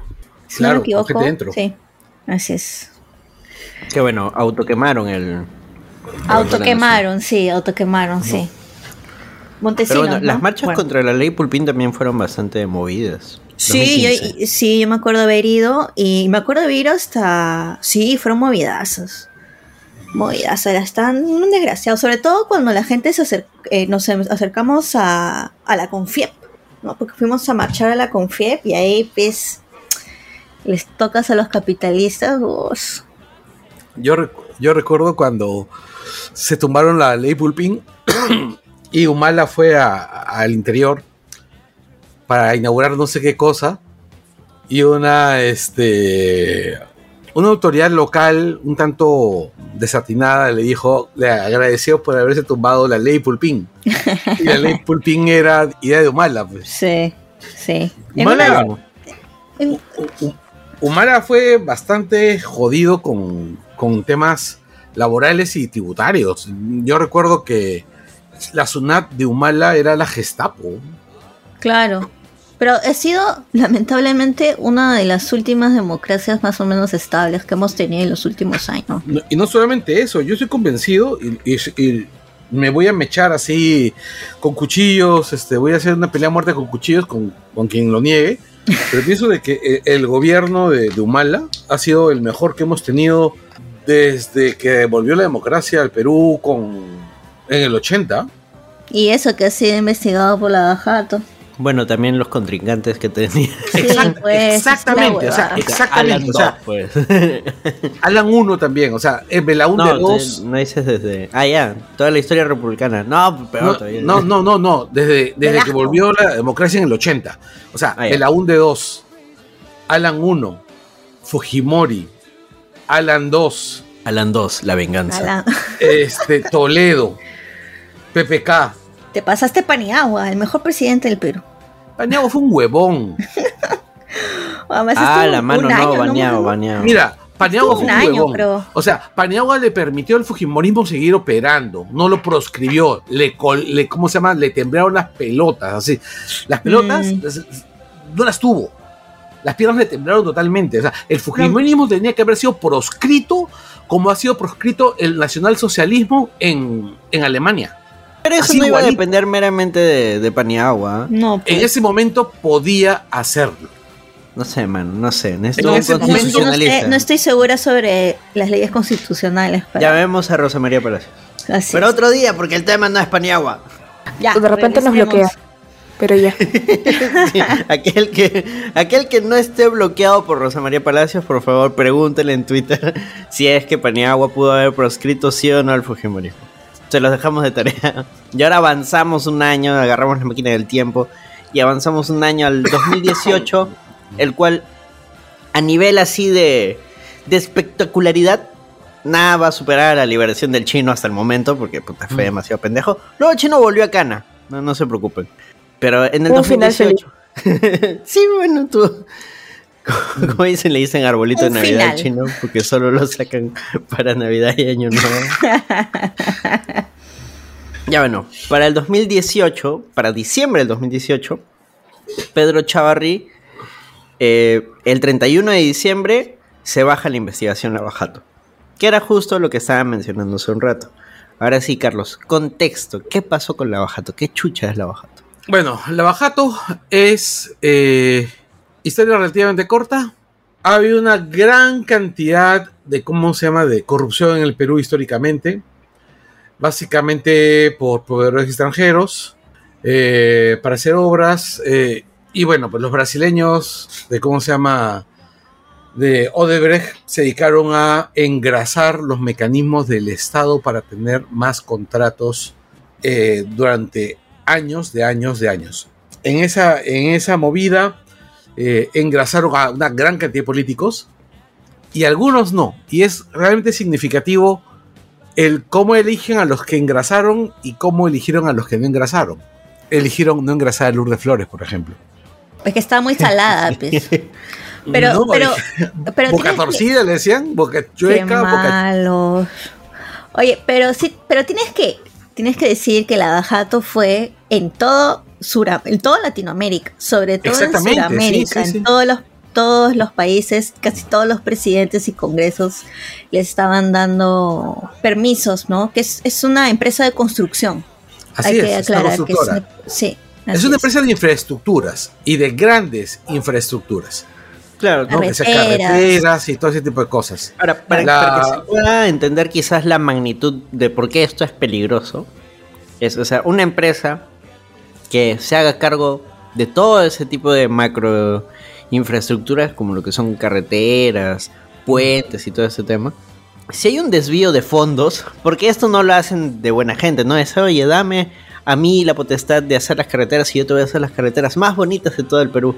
No, porque luego tenemos precisamente el tema de carreteras que se deshacen, puentes que se caen y gente que muere. Entonces, Claro, o sea, recordemos Se cómo se creían los colegios del INFES. No recuerdo nombre. contexto, pues, Carlos, da contexto, todos somos más jóvenes que tú. Ya, el INFES era la organización que tenía el Fujimorismo, ¿ya? El Fujimorismo, este, para construir infraestructura dentro del Estado peruano. Buena parte de las, de las grandes unidades escolares que se fabricaron, que se construyeron en los años 90, las hizo el INFES, ¿ya? Y buena parte de esos colegios se cayeron. Qué horrible. Se cayeron porque eran una mierda. No, claro. Claro, al final Era- no le estás dando el trabajo No se cayeron, al más se capacitado. desplomaron. No le estás dando el trabajo al más capacitado, sino al que cutrió más. Así Y al que le va a ir robando constantemente al Estado peruano. Dinero que se podría destinar a mejores obras o a hacer más obras, a hacer más cosas. Claro. Entonces sobrevalúan las obras. Y hay un montón de problemas ahí que van acarreando. Todo es como una gran cadena. Yo recuerdo que por esa época, este, yo fui a un evento, era chivolo, tendría pues cuántos, 22 años, 23 años, y me fui a un evento donde ¿Qué año? yo estudiaba Derecho, ¿En qué año y es eso? estudiante 20, no, antes todavía, yo tendría pues este ve- 20 años, en el 93, 93 94, 94, 94, en el 94 habrá sido, 94, 95. Tendría 20. Y bueno, y fue uno de esos patas del INF que, que trabajaba para el INFE. Es un pata que, que, o sea, no era ejecutivo del Infest, pero era uno de los contratistas del Infest. O sea, yo era chivolo, estaba buscando chamba, porque era. Y estaba en, en modo, mira, chamba, ¿no? Y llegó y ese, ese pata que contrataba para ellos decía, y bueno, y nosotros trabajamos para el Infest y hacemos este tipo de cosas. Y alguien preguntó, alguien hizo la pregunta de, pero en televisión dicen, porque en televisión decían, que los colegios esos se caen. Este, y el comentario de este sujeto fue, yo me quedé con ese comentario en la, en la memoria hasta ahorita, ¿no? Ahora, una vez más, el pata era un constructor, no, no era un, no era un este, no era un, no era un empleado público. Dijo, bueno, pero yo entiendo que no quieran invertir demasiado en esos muchachos, ¿no? Porque igual se van a quedar brutos estudiando ahí. Eh, ¡Qué horror! Dios. Cancelado. ¡Qué asco de comentario! Este, y esa vaina haber sido pues 94, o sea, hace, hace muchísimos años, ¿no? ¡Qué asco! En ese momento la gente se rió nomás. En ese momento la gente se rió y, y el pata siguió hablando, ¿no? Y luego el pata nos, nos empezó a hablar acerca de que su empresa iba a abrir vacantes para chambear y casi todos los, casi todos los, lo que, lo, lo que estaba ofreciendo pues eran huevas que, que a mí no me interesaban. Yo estudiaba Derecho. Este, yo estaba esperando una chamba de oficina, de, de- de asistente de oficina, por ejemplo, ¿no? Pero, pero no, querían, básicamente te jalaban para vendedor. Vendedor de proyectos, vendedor de. O sea, como los patitas que te venden departamentos en una. que empiezan a repartir huevitas para departamentos, ya. Vendedor de proyectos. Huevas, carajo. Bueno, la cuestión es que se baja en la investigación Lavajato. No todos llegan a, digamos, a cumplir lo que deberían cumplir. Pero bueno, es la justicia en el Perú, ¿no? Estamos cagados. Aparte se 31 murió, de ¿no? diciembre. ¿Ah? Spoiler, se murió este. en- Alan García, sí. No, no, no. ah, pero eh, Alan solo es uno de los involucrados. Paniagua Sí, no. Eh, no, este. ¿Chavarri? el- no me acuerdo si era el hijo o el padre de Lavallato. Navillato es el caso. No, no, no, no, no, es que es el apellido de las personas, eh, o sea, es la constructora, se llama Lavallato, pero es apellido de la familia. Y recuerdo, Ah, no, o sea, no ¿ah, sí? recuerdo si era el padre o el hijo, pero al final falleció, lo cual interrumpió más la investigación, pues porque ya no le podían preguntar el día que comenzó a soltar así, se murió. Creo que debe haber sido el padre, porque los que siempre salen en las fotos o en los juicios era el hijo, más joven. Claro, Así es, iba, iba. Pero iba- Lavajato no es el nombre de la familia, Lavajato significa este limpiadores de carros. Así es. Porque la empresa que la- donde lavaban el dinero era una de estas empresas que lava carros. Por eso es lava. Creo que era Obedrich, no me acuerdo, pero o sea, Odebrecht. Odebrecht. No, Ese, claro, sí, pero sí, sí. Odebrecht, Odebrecht lavaba la lavaba su su dinero mediante esta esta este lavallato, esta empresa, ¿no? sí, sí, Tienen sí, que no, sí. vay- vayan, van a, vayan ver. Pero uno se Ah, murió. Sí, uno se murió, debe ser el padre. Vean, Hay una vean serie, en la El maquinaria. Mecanismo. El mecanismo, sí. Si quieren entender mejor, que es una serie brasilera. Sobre el caso Lavajato. Así es. Aunque dicen que es aburrida, pero. Sí, es, es bien es aburrida. Es que es, es Pero es mala, además. de datos, sí, pues. Pero Y, como datos y el es tipo que. Sí, claro, o sea, como curiosidad histórica está, está bien. Claro. Claro, para conocer más detalles y todo, ¿no? Claro, y eso que, que es más o menos, es más o menos fiel, ¿ah? El mecanismo De repente, Netflix. en TikTok debe haber alguna chica que tenga su, claro, su esto político que te explique un poco del caso. También puede ser válido. Así es, vean sus Pero bueno. resúmenes. 2018, como digo, quizás no es un caso que impactó a todo el mundo, pero sí es un caso muy relevante. Se cae la investigación Lavajato. Ahora saltamos al 2019. Que en 2019 no es que ocurrió algo exactamente en diciembre. Ocurrieron varias cosas a partir de septiembre. Y todo empieza con el cierre del Congreso de parte de Vizcarra. Así Se- es. ¿Recuerdan aquel día? ¿Cómo los agarró el momento en que Vizcarra cierra el Congreso? Yo Daniel recuerdo que estaba lavando Carlos. ropa. Fue día de semana, the way. Claro, estaba lavando mi ropa. Era en la tarde, ¿no? En la tarde. Ajá, en la tarde. Sí, estaba lavando mi ropa. Y veo que, ¿cómo se llama? Que había, esta- hab- en la mañana, en la mañana había pasado lo de lo de Salvador de Solar. La patada. de que le cerraron la puerta y Mechita se puso la banda. Ah, Así es. Este, no, la mechita se pone la banda después. En la Eso noche, fue en la ocurre en la noche, eso fue en la noche. Exacto. Este, no, Salvador Solar entra temprano y hace su, ¿cómo se llama? Su, su, ¿cómo se llama? Su, su chongo. Salvador Es que Solar pone su, el su cuestión de Congreso- confianza. Exacto, porque el Congreso tenía que votar precisamente por el nuevo gabinete de Vizcarra. Y esa era la tercera. Si Así esta es. tercera le negaban, Vizcarra podía cerrar el Congreso. Exactamente. Entonces el tipo, el rollo es de que ellos decidieron pues zurrarse en el tema, ya se zurraron en el tema y lo dejaron todo en un territorio bien gris. Entonces Vizcarra se la jugó y unas horas después cerró el Congreso. Cerró el Congreso. Ah, no, dijo, voy a disolver constitucionalmente el Congreso, ¿no? Repito, Y disolver el- constitucional. Perdón. Y el rollo es que en ese momento, pucha, yo grité de felicidad. Porque, y yo, mira, yo tengo muchos años viviendo en ese planeta, y, y la mayor parte de ellos viviendo en el Perú. Así que yo tenía que tener claro, pues, que, que la esperanza de algo mejor no se aplica a- a- al Perú, ¿no? Pero en ese momento yo creí que las cosas podían mejorar. Carlos estaba O sea lavando que- su, su ropa y sonaba I believe I can fly. O sea, yo me, mientras que yo Salvador los con, con clips de Salvador el Solar tirando patazos de fondo. Así, este tipo, este, ¿cómo se llama? Mientras restregaba los calzoncillos contra la tabla de lavar. Y, y la, ¿cómo se llama? El, el Y aparecía Salvador, ¿te acuerdas? ¿Te acuerdas el los comercial, claro, pues. de, de detergente que aparece Salvador? De Yapancha. Y lo Así abraza es. Carlos por detrás. Y los dos ven, I believe I can fly. Y bueno, este, el. Bueno, mientras que no sea la de Unchained Melody, todo bien. El, y después de esto, pues tuvimos unos cuantos meses de calma. Tuvimos unos cuantos meses de calma, este, sin congreso. Cuando sale el nuevo congreso, bueno, pues desde el primer momento se quedó claro que todo era una mierda porque llegó en plena pandemia. Llegó en plena pandemia y recuerdo que Cochero, decepcionante y traidor Cochero, trajo un familiar suyo, un hijo suyo de Nueva York, que entró sin verificar este, cómo se llama, medidas sanitarias ni nada. Y el tipo se contagió y contagió medio congreso.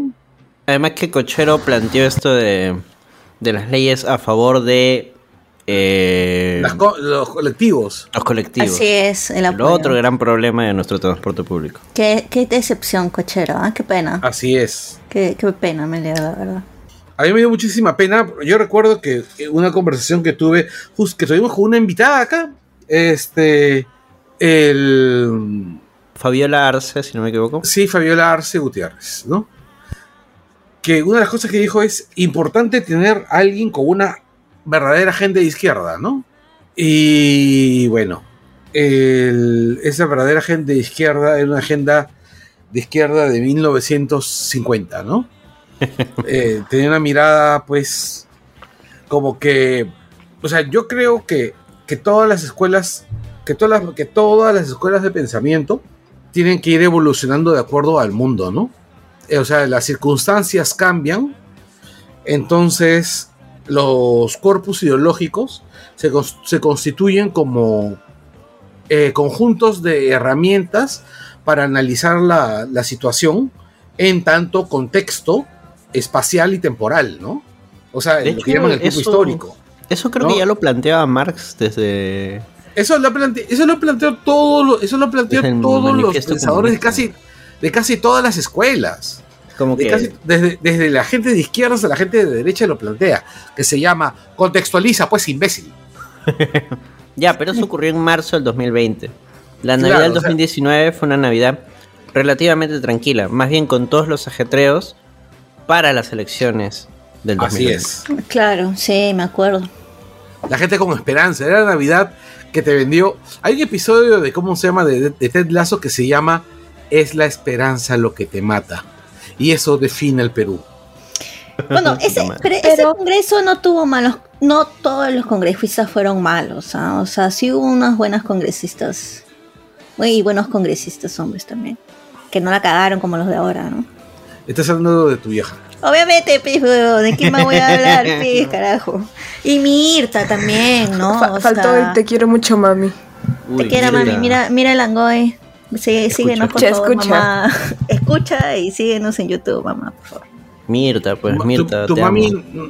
tu mami no fue la que, la que Mirta- te dijo de Mirta, que mi mami, dices. podcast. Que- Mirta, mi mami, este, Mirta. no, este, Rocío no fue la que te dijo de que tú no eras su podcaster favorita. No, ella fue cuando le preguntaron este, sobre los podcasts. Ella dijo que tenían que escuchar en Langoy para que sepan que los jóvenes de hoy están informados. Los dio Ah, claro, Cherry, eso- huevón, nos hizo Cherry. A la ya no somos los jóvenes de ahora, somos los jóvenes Claro. de ayer. Pero Daniel está todavía ahí, así que todavía vamos siendo jóvenes mientras Daniel está en Langoy. Escucha. Lo que La sí responsabilidad. Hay que, hay que resaltar, y quiero hacer así mi asterisco, de que sí, le, le estuvimos pasando de perros, jugaron con esos sentimientos, pero los buenos memes políticos no faltaron. Wow, Las risas no faltaron. Lo único que nos Bueno. falta acá en. Mechita tres minutos. Sí. Mira, yo recuerdo, Mechita la Esa waifu. claro, Baby Yoda que le decían a, a Mirta. Sí, porque Que tenía, tenía su baby Yoda en su despacho. ¿no? Sí, tenía su Ya, es que ya le hijo. quedaba- no le quedaba otra cosa que abrazar el meme, pues, ¿no? No, es que a su hijita le gusta Star Wars. Baby Yoda. Sí, Ah, a su hijo, bueno, no es hijita, es su hija. Y a Sagasti que era pues este Don Quijote, pues, ¿no? Pucha, y es que, y ese es el, el- el gran problema, es que yo pienso que una de las principales cosas que, que- que- que nos jala ese Congreso es que en el Perú, pues, todas las posiciones políticas que sean más contemporizadoras, ¿no? Las que buscan debates sobre ideas, tienen menos espacio, ¿no? En el Perú, quien te va a salir votado, quien va a llegar al Congreso es esperpentos, pues, como Pati Chirinos, pues, ¿no? Que Pati Chirinos intentó postular por Acción Popular. eh, logra ingresar por el partido de este Hernando de Soto, bueno, que en realidad era un invitado, que era Avanza País. Y bueno, también ella es eterna Chimpún Callao, que es este el Fujimorismo del Callao. ¿no? Además, otro detalle es que eh, Pati Chirino está involucrada pues en, en algunos homicidios, pues, ¿no? Sí, sí, sí, sí, sí. ¿Ah, sí? Presuntamente, presuntamente. Presuntamente. Este, Todavía está en sí, investigación. claro, o sea, está en investigación, pero claro, es que los testigos murieron misteriosamente. Sí. Mm, o sea, verdad. Ya, entonces es pucha, pues. Y además, otro detalle es que yo no puedo confiar mucho en la honradez de alguien que tenga los genes pues de Chirino Soto, ¿no? Sí, pues. Este, Pero volvamos al año, Carlos. Ah, justo quería preguntar si ese año fue lo de Fueguito Guzmán. Ah, ¿cuándo ocurrió lo ese de- año fue el año de Guzmán, por supuesto, de Guzmé. De Guzmán. Sí. Y este, y una de las cosas que me parecen más divertidas es que justamente el No, no, comentario no, por fue- ese lado. Este, fue 2020. Ah, inicios, ah, ya, 2020. inicios de 2020. Puede ser Ah, nuestra ya. transición a Así es. siguiente. Sí, sí, sí. No, Pues, mi, mi, mi comentario, mi comentario justamente sobre las propuestas más contemporizadoras iban por ese lado, ¿no? Porque finalmente, te caiga bien o no te caiga bien Guzmán, a mí me parece horrible todo lo que tenga que ver con él, ¿ya? Eh, pero la propuesta de Guzmán era básicamente más sensata que lo que había, ¿no? Era una propuesta de derecha sensata, digamos. No era, era, una, era una, posi- una posición de derecha con la que se podía dialogar. Claro, pero igual detrás de él había en realidad una serie de empresarios un- que no sabemos cuáles son sus verdaderas intenciones. o sea. Por supuesto que no. Por supuesto que no. Además, hay un tema este, importante, ¿no? Que es que, vamos, Guzmán no sacó votos ni siquiera para salir alcalde en Barranco. Pero ahora sí, saltemos al 2020, porque en el 2020 a finales de año ocurrieron varias cosas. Empieza la maldición La Padula. Cada vez que venía La Padula cambiamos de presidente. ¿Por qué? Sacaron a Vizcarra. al final Sí. insistieron, insistieron, ins- igual que con PPK, ¿no? Ahí dale, que dale, que dale. Y puta, con la más Monse se lo tumbaron. Que igual Vizcarra, el lagarto favorito de la derecha, este, puta, también tuvo sus chanchullos. Y solito se pisó la cola, entonces, puta, se dejó, se dejó caer. Lo votan y entra Merino. Y eso fue en medio de la pandemia y la gente igual salió a protestar. Porque puta, ya muy pendejo lo... O sea, Merino parece entonces ser un don nadie. Merino Nadie no lo mandaba ni en su jato. Mm, Merino era acción popular.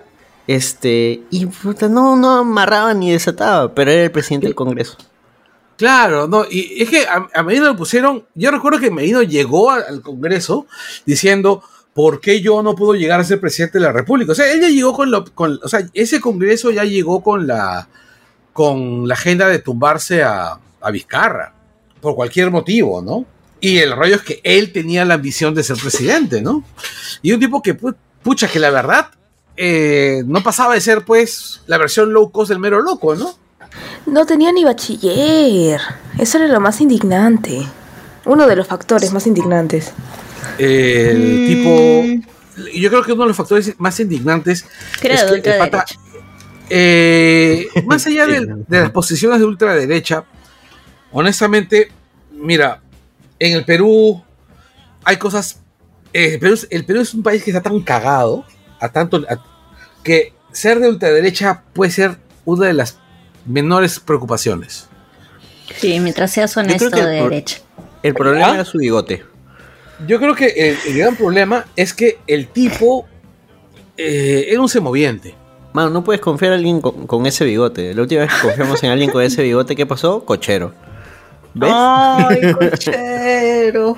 el bigote, el bigote es malvado. Pucha, en serio, Cochero cuando le dio COVID, me caía mejor que cuando, salió- que cuando salió de peligro el COVID. Hay Pobre. dos tipos de personas en las cuales no puedes confiar nunca. En un pelado y en un bigotón. Man, no digas tonterías. Los pelados son malvados, Carlos. Sí, sí, sí. Yo confirmo. Si es pelado, hay una alta posibilidad de que sea un villano. Doctor Sivana. este. ¿Cómo se llama el de Amazon? Jeff Bezos. Eh, el de Austin Powers. Doctor Evil. Doctor Malito. Sí. Ah, es más, pero Elon es pelado y te juro que se pone un peluquín. ah, es como. ¿ustedes, ¿Ustedes recuerdan a esta cantante que se llama La Puppy Poison? No, no, no. No, perdón, se llama La Ogra que todo lo logra. Ya, ella tiene una canción. Es diferente. Ya, es que no, que se parece porque que la dos son porque la ogra que todo lo logra y la Puppy Poison la dos son trans. Y, y la ogra tiene una canción que se llama, no, es que la Puppy tiene una canción que se llama La canción de la crisis y la ogra que todo lo logra tiene la gorda traicionera. Que dice que la gorda que se pone a dieta es una gorra traicionera. Si es flaca, no es flaca, es una gorra traidora. Nah, no no Claro, tiene conciencia de clase. Exactamente, Elon es un pelado que se hizo implante de cabello, entonces es un pelado, tra- es un pelado traicionero. Ya es un pelado malvado. De ahí hay un par de congresistas también que son pelados que, que han sido cacas. Oye, El único pelado. pero- No, eh, es más, Cabeludo también ahí. Cabeludo, no, te- no me voy a olvidar lo que has hecho. Es uno de nuestros Patreons. sí, claro. una, me es una pelado. Pero, pucha, hay un montón. Nosotros tenemos amigos, amigos que son pelados y que la verdad no son malvados. El Bueno, el pelado gamer no es malo, pero si eres pelado, hay una alta posibilidad de que te puedas convertir No, eventualmente el en un pelado villano. gamer es Crypto Bro. ya ven, tiene su lado malvado. Un saludo fuerte al pelado, al pelado gamer. Y, y No, felicitaciones es- es a NDG en general. Es que ser, ser Crypto Bro no quiere decir que seas malvado, quiere decir que eres un gil. Ala. No, todo el, el afecto acá para, No, por supuesto, JP, pero para el pelado. Los, que- los queremos un huevo. El pelado, una de las personas más pajas que, que he conocido en el mundo del podcasting. Así, vol- volviendo a las políticas, volviendo a los bigotes. Eh, Merino, ¿cuánto duró? Una semana, creo, ¿no? Dos, Fue muy dos divertido. semanas. Dos semanas. Fue muy divertido cuando el, el- cuando este, el imbécil viejo sopero de, de Antero Flores Arauz le dijo, bueno, si ustedes logran comunicarse con el presidente, dile que me llame. El, el- detalle ahí está en que Merino lo había designado su primer ministro. Sí, y, ah, cuando dijo, le mandé WhatsApp, pero me dejó en visto, creo. Dijo, no, sí. Antes es un meme andante. ¿no? Y lo Sí, peor es que fue como que ni siquiera fue una entrevista, le estaba sacando de su casa, así de por favor que me responda el WhatsApp. Qué vergüenza. Que, a ver, recapitulemos. Lo que pasa es que entra Merino, hace cagada y media, la gente se achora, sale a marchar, hubo muertos en esa chamba y en, en esa marcha. Inti, Brian y muchos heridos, gente que perdió un ojo. Ojo, ojo, Es- eso es solamente en Lima. Hubo también bastantes muertos en el interior del país. Sí, pero hay que, acá tenemos que soltar una fra- tengo que soltar, decir algo que va a sonar horrible, pero bueno, a la mierda. Los muertos que no son de Lima no le interesan al país. Es por eso Pero que es una buena marchas- acotación lo que dice Daniela porque, porque sí, pues se suele ignorar precisamente y por eso nadie Sí. al final le importa. Así pues. es. Así, no, no, está bien. O sea, mi punto es, los muertos que fueron en provincia eh, son súper necesarios sa- tenerlos en cuenta y saberlos nosotros, porque para el resto del Perú, para la gente que ve las noticias, para la gente que no se Ah, entera, claro, para, la gente que no, importa. para la gente que no toma posiciones, para los tibios de mierda que luego votan al Partido Morado, este, para Sagasti también. Claro, hasta, hijo de hasta puta, que no pase en no- Lima, o sea, hijo de Este- puta, no lo olvidamos. Este, el, ahorita, si no pasa en Lima, no, no ha ocurrido. Claro, e- ese es, ese es el problema, ¿no? Entonces, las marchas se acrecentaron, hubo todo un lío. Yo, recuerdo, yo salí a marchar con mi máscara de gas, porque, puta, encima era una marcha en medio del COVID, que era mucho más complicado. Mucha gente se contagiaba en esa marcha. fue, fue terrible. Entonces, Merino estaba no habido, desapareció. Y ahí es donde ocurre lo de Antero. En la madrugada, como que a a la mañana siguiente le dicen, "Oh, este Antero, tú eres el primer ministro de, de- del presidente Merino. ¿Qué nos puedes decir? bueno, si alguien lo puede contactar, por favor, díganle que le escribí, me en visto. No lo puedo contactar. Esa vaina fue muy graciosa y también fue, bueno, es fue una, e demostración, indignante, ¿no? Porque fue una demostración del nivel de los políticos peruanos. Pues, o sea, eh, y a ver, esa gente es la que toma de rehén al Perú. O sea, y esa es una, también es una demostración del nivel de mierda de la ciudadanía peruana, porque dejan que esos huevones te tomen de rehén. O sea, Antero, Merino, Chicken Little, bro. Chicken Little, bro. Qué lindo. Esta madre. Pero bueno, la cuestión es que se va Merino, Merino renuncia con un mensaje grabado. Que precisamente cuando desapareció grabó su mensaje y bueno, se cae todo lo de Merino, se convocan nuevas elecciones. Y en ese interín es que entra Sagasti. Sagasti, con un mensaje florerazo que emocionó un montón de gente porque el tipo, bueno, tenía más dominio escénico que Merino, lo cual no era difícil porque Merino pues tenía pues la capacidad de articular lenguaje pues de Makanaki. No, es que además Sagasti tenía unas ciertas ventajas, ¿no? Venía, Haber terminado primaria. Eh, venía, entre comillas, un partido de centro, entonces ya, nadie iba a decir, ah, no, él es de izquierdas, no, él es de derecha, de centro. Que al final sí bueno, se ah- dijo, él es de izquierda, lo, lo terruquearon y también ocurrió todo, pero ya al menos venía con la, con la etiqueta centro. Ese era un punto. Dos, eh, genuinamente era una persona preparada. No, Sí, no, claro, no- de- no de hay forma de, de negar eso. No, Tres. un tipo, un tipo leído, con formación de artes también. Era blanco y era hombre. Ya tenía todas las etiquetas para ser alguien aceptable. Sí, definitivamente. Porque la gente no iba a aceptar a una mujer. No. No. En este país, el país se fue está cayendo pedazos, pero te preferirían ser gobernados por, por el diablo antes que por una mujer. No, de hecho, manosearon a la vieja Sol, pues, ¿no? Oye, esas palabras, papu. Eso sonó horroroso, Sí, Carlos. sonó horrible, Carlos. Pero manosear, manosearon la figura de tu vieja, pues. Porque si Eso era peor. Carajo, Carlos, ¿qué es eso? Pero sí, o sea, Pero es lo que Eh, pasó. ella iba supuestamente a entrar, ¿no? Claro, pero obviamente, bueno, ella también la apellido compuesto, ¿no? Este, con Abogada de Lima. Z, claro. Pero como dice Anderson, se vino el Casa del Dragón y prefirieron poner a un hombre blanco, hetero, clase alta, de apellido extranjero. Que de todas maneras de ahí le sacaron ¿no? que en realidad era gay, terruco, un montón de Ah, cosas. le han dicho de todo. A todos los políticos en este país le dicen de todo también, ¿no? Pero bueno, sí, al final los, los removieron, los sacaron. Bueno, no, elecciones, ¿no? Sí, Claro. pero Y el lo, tema maltrata- fue... lo maltrataron horrible también durante las elecciones. ¿eh? Sí. Pero acá viene lo que mencionaba Carlos hace rato. Durante el gobierno de, de Sagasti también hubo protestas. Pero fueron protestas principalmente fuera de Lima. Se vino el paro agrario, el paro de transportistas. Y en esas protestas también hubo muertos. Pero muertos que... Y, aún me da culpa porque yo tampoco, o sea, no te puedo decir cuáles son los nombres de las personas que murieron. Pero murieron y que lastimosamente no le prestamos tanta atención porque no ocurrió en Lima. Entonces mucha gente pasa por agua tibia precisamente estas cosas porque dicen, no, pero durante el gobierno de Sagasti no pasó nada. No se pasó. hubo gente herida, hubo gente muerta. No, y de hecho Sagasti este, les tiró mierda, les tiró shade a, a la, a la gente que estuvo ahí, ¿no? Se dijo, ustedes no pueden bloquear una carretera porque es delito, porque están interrumpiendo actividades productivas. Carajo, ahí el, vino- derecho huelga, el derecho a huelga te permite bloquear una carretera. Ahí hubo todo un rollo también con la policía, que era, había una oportunidad de reformar la policía y no, no, se- no se hizo. No, o sea, lo peor es que hubo la promesa. No, sí, vamos a investigar. Y al final no pasó nada. Entonces, el gobierno de Sagasti fue breve, fue quizás relativamente estable, pero...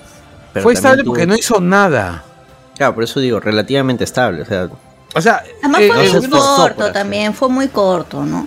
como el gobierno de Paniagua, fue un gobierno corto. Claro, gobierno es que la De idea en transición, realidad- de transición. claro, la idea era mantener todo hasta la siguiente selección.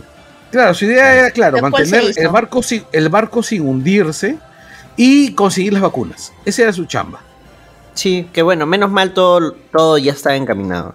Sí, así es. O sea, Hasta- ahí la cagó porque solo transó una vacuna cuando pudo haber negociado muchas más vacunas. Pero y, bueno, y ahí vino el vacuna gay también, ¿no? Todo un tema. claro. Pero hay Ahí una cosa- y Este, mira, mi hermano es médico y una de las cosas que él me contaba durante en los primeros momentos de la pandemia es que cuando, bueno, antes que llegaran las vacunas, los médicos morían por decenas todas las semanas, ¿no? Que él tenía amigos médicos o conocidos médicos que, que fallecían, pues, ¿no? Y que decía, pucha, que todo el mundo está muriendo, ¿no? Y que no hay camas en el hospital, tanta vaina más. La cosa estaba recontra jodida. Y que cuando llegaron las vacunas este, de Sinopharm, que el hijo de puta del doctor Pichi, que era el, el candidato elegido por Keiko Fujimori para ser ministro de salud, si es que ella era elegida presidente, ese hombre decía de que esas vacunas eran agua destilada, ¿no? Ya, claro, que no este, servían para nada. Exactamente, bueno, lo que él me decía es, mira Carlos, esas vacunas, la gente se ha vacunado a, la- a los médicos y las muertes han descendido en picado, así, o sea, que han pasado de, de 10 a, a, a una o de 100 a una, o sea, me decía que ha pasado de perder amigos médicos, de perder amigos, a simplemente saber que sus amigos están enfermos y que se van a recuperar. Así de simple.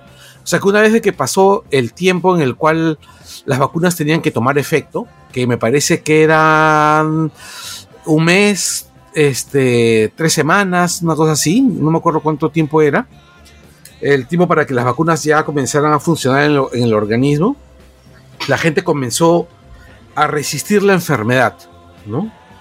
Y, la- y las muertes entre los médicos que estaban súper expuestos a la enfermedad comenzaron a disminuir. Entonces, Mira, por más que tú digas, pudieron haber elegido otras vacunas como Pfizer, como Moderna, la que se eligió funcionó. No, no, no, no. Y- y es que yo no funcionó digo bien. que estuvo mal que eligieran esas.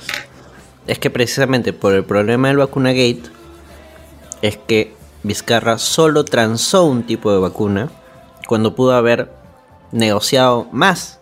O sea, no solo la Sinopharm, sino a la par otras más, que sí se podía. Ah, Pero por como supuesto. ahí hubo el negociadazo, Claro, sí. Se Y, entró solo en uno. el- el tema, el tema es que durante ese periodo habían empresas que querían, habían candidatos que tenían en agenda negociar ellos vacunas por su cuenta. Acuérdate Claro, que ese De es otro Soto- problema en realidad. que De Soto quería problema. que el Estado trajera, el, que el Estado le comprara vacunas a los privados. Claro, no, y, los la, la consigna ahí era que los privados puedan, puedan traer vacunas, pero eso era imposible, Acuérdate- ningún privado podía negociar directamente. Sixia quería traer las vacunas rusas. Weón todavía tenían sus vacunas ahí en su, en su barco. El pata de, de, de Siva, que también era congresista, ¿no? Exactamente, Sixia. Que un animal. Ya bueno. Pero, o sea, El tema de las la cosa era es- bien complejo, ¿no? O sea, el tema, el tema de ese periodo es, es terriblemente espantoso. Porque definitivamente una, una gran catástrofe este, con víctimas, algunas muy queridas. Y mucha gente, mucha gente, eh, yo recuerdo que me decía, esto va a ser el fin del mundo como lo conocemos y va a dar a luz un mundo mejor, más solidario. Mira, pues el mundo que Spoiler, se dio no lo fue. Exactamente. Ahora sí, este, Daniel, hace rato tú querías acotar algo. Ya me olvidé, gente, sigamos. Pi, pi, pi. Ya, Carlos, cuando tú escuches hablar a Daniela, déjala hablar, nomás. De eso olvida. Ya. Tírenle bien. una galletita, Carlos. Ya, sí, sigamos. Año 2021. Ya Sí. pasaron las elecciones. Ya tenemos nuevo presidente. Fue Castillo. Incertidumbre total porque no sabíamos a quién chucha Castillo le iba a hacer caso. Pero para Navidad, para Navidad creo que tuvimos el...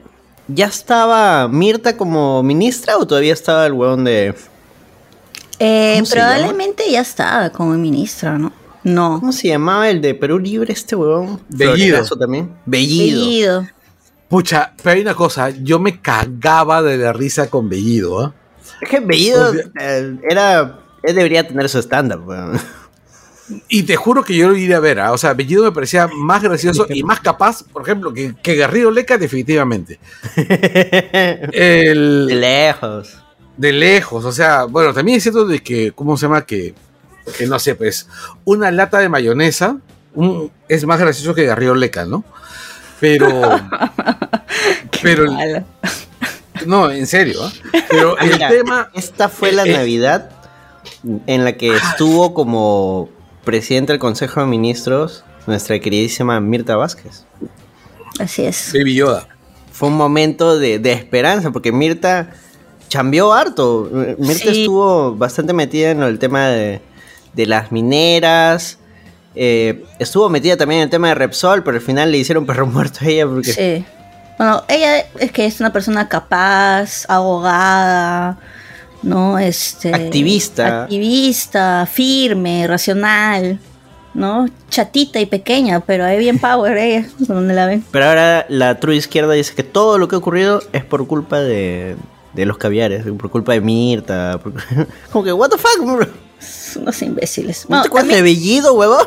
Claro. Además, bueno, lo otro es que con Castillo realmente no sabíamos quién era Castillo, ¿no? Solo est- estábamos votando en contra del Fujimorismo, pero al final Castillo resultó ser también un imbécil. Además, estos, estos huevas tristes, estos y estas huevas tristes, hablan como si Castillo pues, fuese Trotsky, pues, ¿no? Castillo es un semoviente, ¿verdad? Que, que, se, que tiene, pues, la, ¿cómo se llama? La interesa ideológica, pues, de un pañuelo desechable usado, ¿no? O sea, el tipo, Es acuérdense un que... oportunista. Exactamente, es un oportunista, es un aventurero. El tipo lo único que quería era, su, era sacar su propio sindicato para tener su derrama magisterial particular, ¿no? Y una vez que ya lo tuvo, el pata esta- estaba, se, quería- se iba contento. Y lo trágico es que si Castillo no hubiese hecho el autogolpe, intentado hacer el golpe de Estado el año pasado, Eh, este eso. en este momento, en este momento no estaríamos viviendo lo que estamos viviendo. Claro, pero para diciembre del 2021, después de que en octubre Castillo saca a Bellido y pone a Mirta y a un nuevo gabinete, era como que nuevamente teníamos un poco de esperanza. Era como que hay fe. Veíamos a Mirta chambeando, Castillo más o menos ahí que hablaba, pero ya, las cosas eh, a inicios de 2022 fueron cayendo ya cuando simplemente le empezó a hacer más caso a la gente de, del tradúpido este de Cerrón. Bueno, que, bueno, que también hay, hay una cosa, pues, ¿no? O sea, eh, y hay que aceptarlo, ¿no? Te sentó del partido. Castillo era el Pokémon de Cerrón, ¿no? Sí, es más, Cerrón iba como vicepresidente, pero al final no pudo, porque el proceso que tenía. Pero el plan de Cerrón era entrar como vice y luego quizás dejar morir a Castillo. Cerrón Sí. es eh, puta, traidor de traidores. Sí, lo por peor. Sí. Ac- Acabo de recordar a Keiko diciendo, este, Cerrón, ¿dónde estás? Cerrón. el- he venido hasta aquí. ¿No, no, no- no recuerdan cuando, se- cuando Keiko se fue a Huancayo? Claro, y quisieron, la comparación de Alberto Fujimori buscando a Montesinos subido al micro, así, ¿no? ¿Se acuerdan? Sí. Hubo un sí, chipeo sí, ahí de, de Keiko con Cerrón. Qué horrible. No, No me sorprendería que haya en Wattpad hay una historia Seguro. de Keiko y Cerrón. Y si no la hay, alguien hágalo, por favor.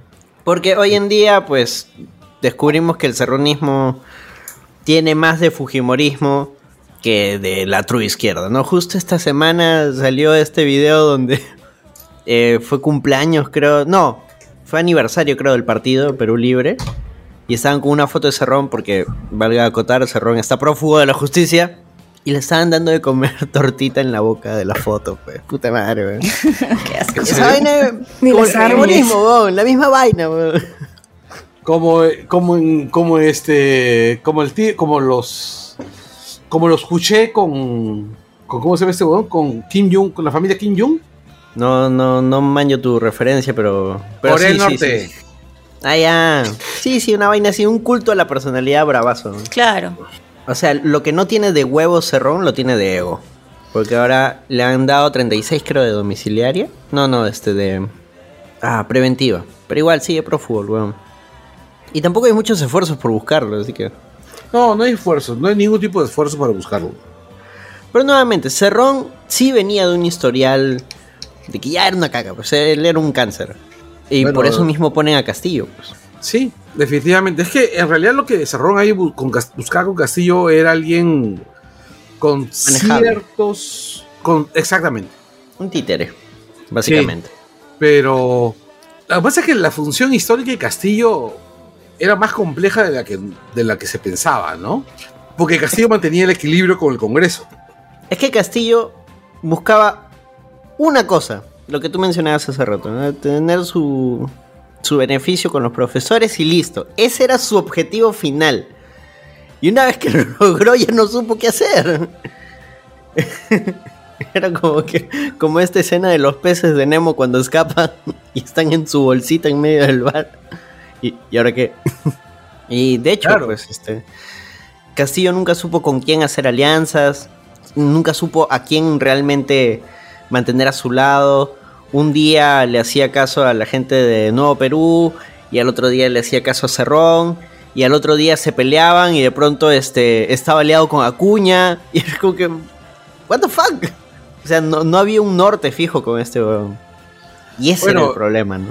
Eh, Cerrón tenía muchos problemas, Castillo tenía muchos problemas, pero yo creo que el mayor de los problemas de Castillo no era, mira, no era ni siquiera, ni siquiera ese. Yo pienso que el mayor de sus problemas era que el sujeto carecía de alguien que lo respalde a él. Es que Es tampoco decir- había forma, pues. Por ejemplo, cuando en, en- en este fin de año, eh, Nuevo Perú se propone y lanza su carta de que van a apoyar al presidente Castillo y ponen sus cuadros políticos a disposición para que sean ministros, y ahí entra Mirta, entra otra gente, y lo empiezan a apoyar a Castillo. Y luego Castillo hablaba otras cosas, desdecía lo que hacían los ministros, y era como que, mano, déjate ayudar. Como Es que, que- estamos juntos en esto. Sí. Es que la, no me la lectura- caes. es que la lectura de Castillo y de la gente que rodea a Castillo es ellos no te están ayudando, ellos están ayudando a ellos mismos y que, bueno, la, la- la- la lectura política que hay ahorita, ¿no? Es los caviares quieren el Estado para ellos y te quieren utilizar para quitarte el Estado, ¿no? Es eso, ¿no? O sea, finalmente Claro, es- discurso era la para- ahorita. exactamente ese, ese discurso que es peligroso, pues, ¿no? Ahora, tampoco podemos ser mezquinos en el tema de que el hecho que haya ganado Castillo, sí como que demostró a Lima que, que fuera de Lima hay un montón de gente que se ve más reflejada, que no solo es que haya votado en contra de, de lo que es el Fujimorismo, sino que genuinamente puso sus esperanzas y su fe en alguien en quien sí se veían representados. Y No. Castillo, más allá de las cojudeces, las huevadas y los delitos en los que haya incurrido, sí fue víctima de racismo y clasismo a full, que todos los días, día, noche, madrugada, cada rato, o sea. Definitivamente. Además, no solamente eso, sino que dieron, le dieron razones a la gente que dice, o sea, la manera como se tumbaron a Castillo desde el momento que fue elegido, o sea, intentaron vacarlo desde el momento que, desde antes que, desde antes que asumiera. Y fueron, mira, con, con Vizcarra por lo menos, la gente era un poco más, este, discreta. Vizcarra era blanco. No, Vizcarra no era blanco, Vizcarra es, es mestizo. Ya, pero, en la el- escala. El tema, no, el tema No con es, no Vizcarra es es que. limeño tampoco, ¿no? En la escala Claro. Peter Griffin es blanco.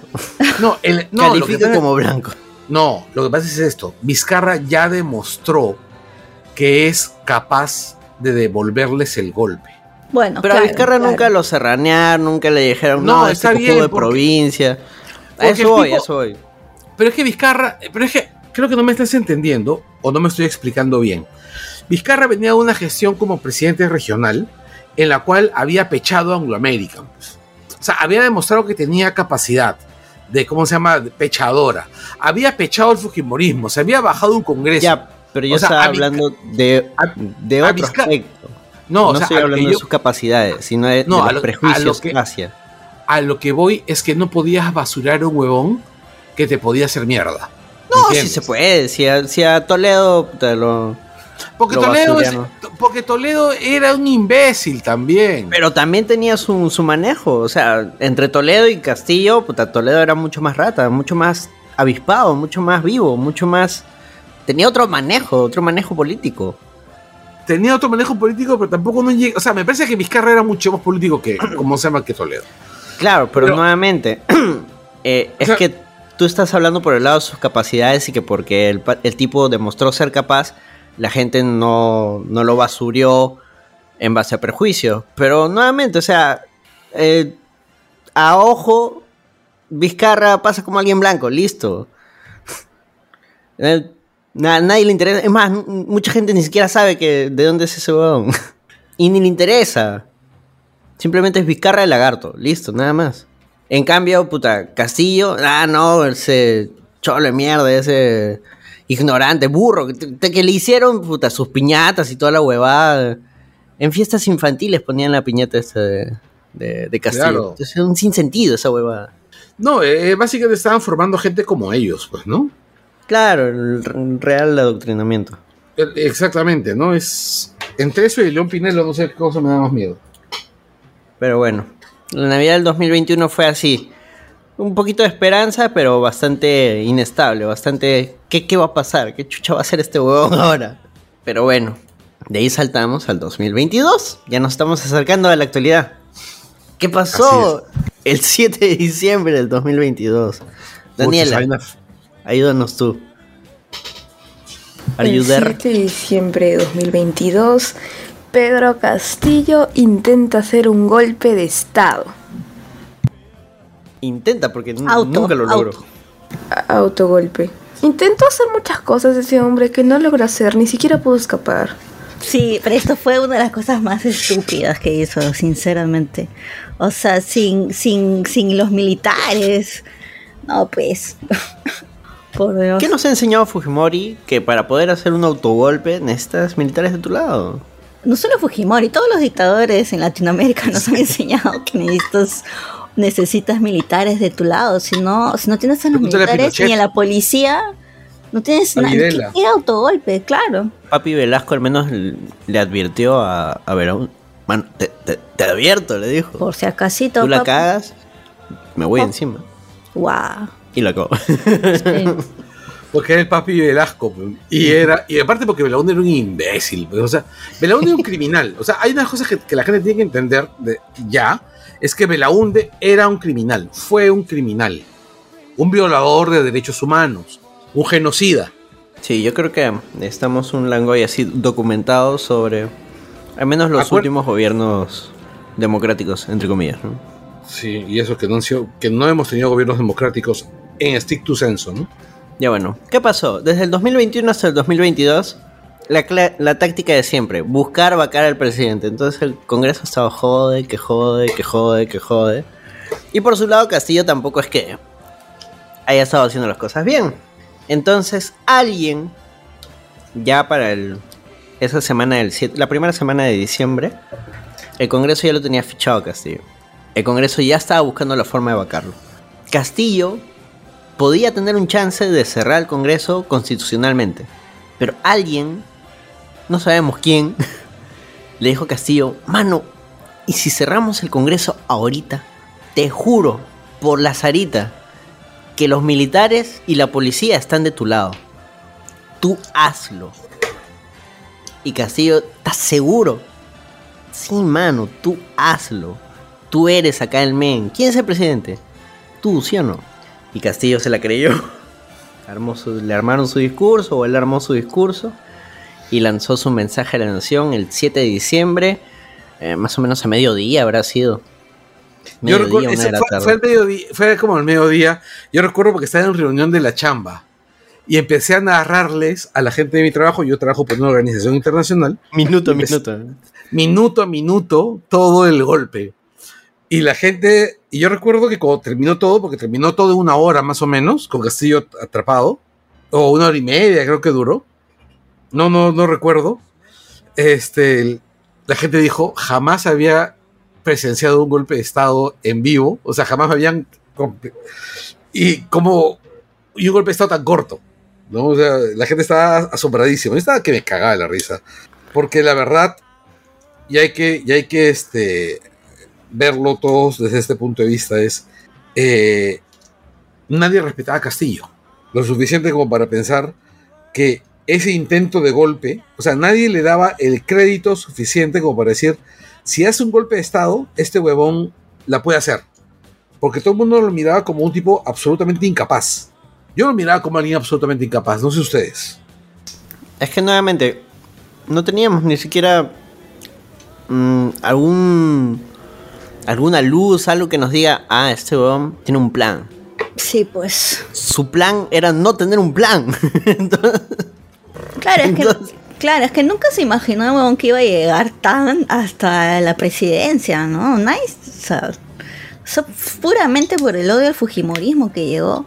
Yo me eso no sé, porque cuando lo entrevista Okram, sí se le nota convencido. Ah, bueno, pues, o sea, claro. Y ahí tenía, do- ahí era este Guzmán, ¿ah? Tenía 2%. No, ¿sabes lo Claro, que pasa? es. También hay una cosa es que Castillo hizo algo que en, en política peruana hacía tiempo que no se hacía, ¿no? Hizo campaña a la antigua, ¿no? Se empezó a recorrer todos los pueblitos, Claro, todas es las lo que les decía hace rato. O sea, hizo bases, pues, hizo bases. no, hizo no le voy a negar ese trabajo Castillo. El tema es que una vez él obtuvo su objetivo, él logró mover el tema de los profesores, él ya no tenía otro objetivo. Entonces, ya no había plan. Ya llegó al mar. Ya obtuvo lo que quería. Era ya... ¿Y ahora? Claro. Como los pececitos de Buscando De Nemo. Claro, el, el sujeto tenía serios problemas. Serios problemas de capacidad. Ahora, Ahora, era un incapaz. Ese es el problema. Era si él sumamente no incapaz. hacía ese intento de autogolpe y el Congreso intentaba vacarlo, la gente sí salía para ayudar a Castillo. Pero se Sí. quemó solo. Sí, pues. Lo mandaron, alguien le hizo la camita porque puta, o el tipo era profundamente estúpido o alguien lo cagó. Y además era estúpido. Pero ese, plan tenía fallas por todos lados, o sea, no había forma. Era un Imagino plan que- de. Era un plan de. bueno, el tipo no era capaz. Es así de simple, o sea, no hay más vuelta que darle. Ese mismo día lo capturan. La policía que lo estaba escoltando para huir fueron quienes lo traicionaron. Porque nunca tuvo a la policía de su lado. Exactamente. Estaba solo. Estaba más solo que Daniela en el Sat Valentín. Eso, fue- eso, eso ha sido muy bajo. Eso ha sido mira, Pero no es bajo. Pero no es. Pero ha sido muy bajo. Castillo estuvo ese día, fácil. Super sad. Ay, fue que le, claro, a Castillo y a, a Keiko le, le sacaron un anime, pues, ¿no? Claro, No, sí el opening, un opening de anime. Ah, sí, un... Ay, ahorita no tengo el nombre de- del animador. Pero sí, suele hacer este. También había hecho sobre Vizcarra. Sí, sí, Un sí. capo el pata, ¿para qué? Buenísimo. Sí, yo sí. recuerdo el, el- el que hizo donde Verónica se enfrentaba a Castillo, ¿no? Ah, perro a Keiko. Sí, sacó Claro, varios. también, sí, sacó varios buenazos. Pero bueno, Castillo intentó hacer un golpe. No le salió. La policía lo traiciona, lo capturan. Y desde entonces es el mártir de la true izquierda. Quienes dicen que en realidad se lo bajaron por ser la verdadera voz del pueblo.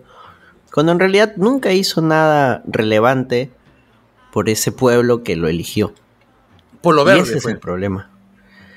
Ni, ni siquiera para decir no, o sea, si Castillo se la, se la jugó por aquellos que votaron por él. No, al final no se lo jugó por nadie. Bueno, por los profesores tal vez. Pero Ni siquiera, y tampoco, y, y tampoco, du- tampoco no, no podría decir que. Claro, los de su gremio encima, ¿no? Ajá. Ahí, o sea, tratar de reivindicar la figura de Castillo es, es inútil porque tiene, es una coladera de, de problemas. Pero nuevamente, como mencionaba hace rato, no le vamos a negar el cómo llega al poder, pues sí es, es un proceso político bastante importante. O sea, hay un montón de gente que genuinamente está, está cansada de, de los políticos de siempre y que por fin vio a alguien en quien se podría este, ver reflejado.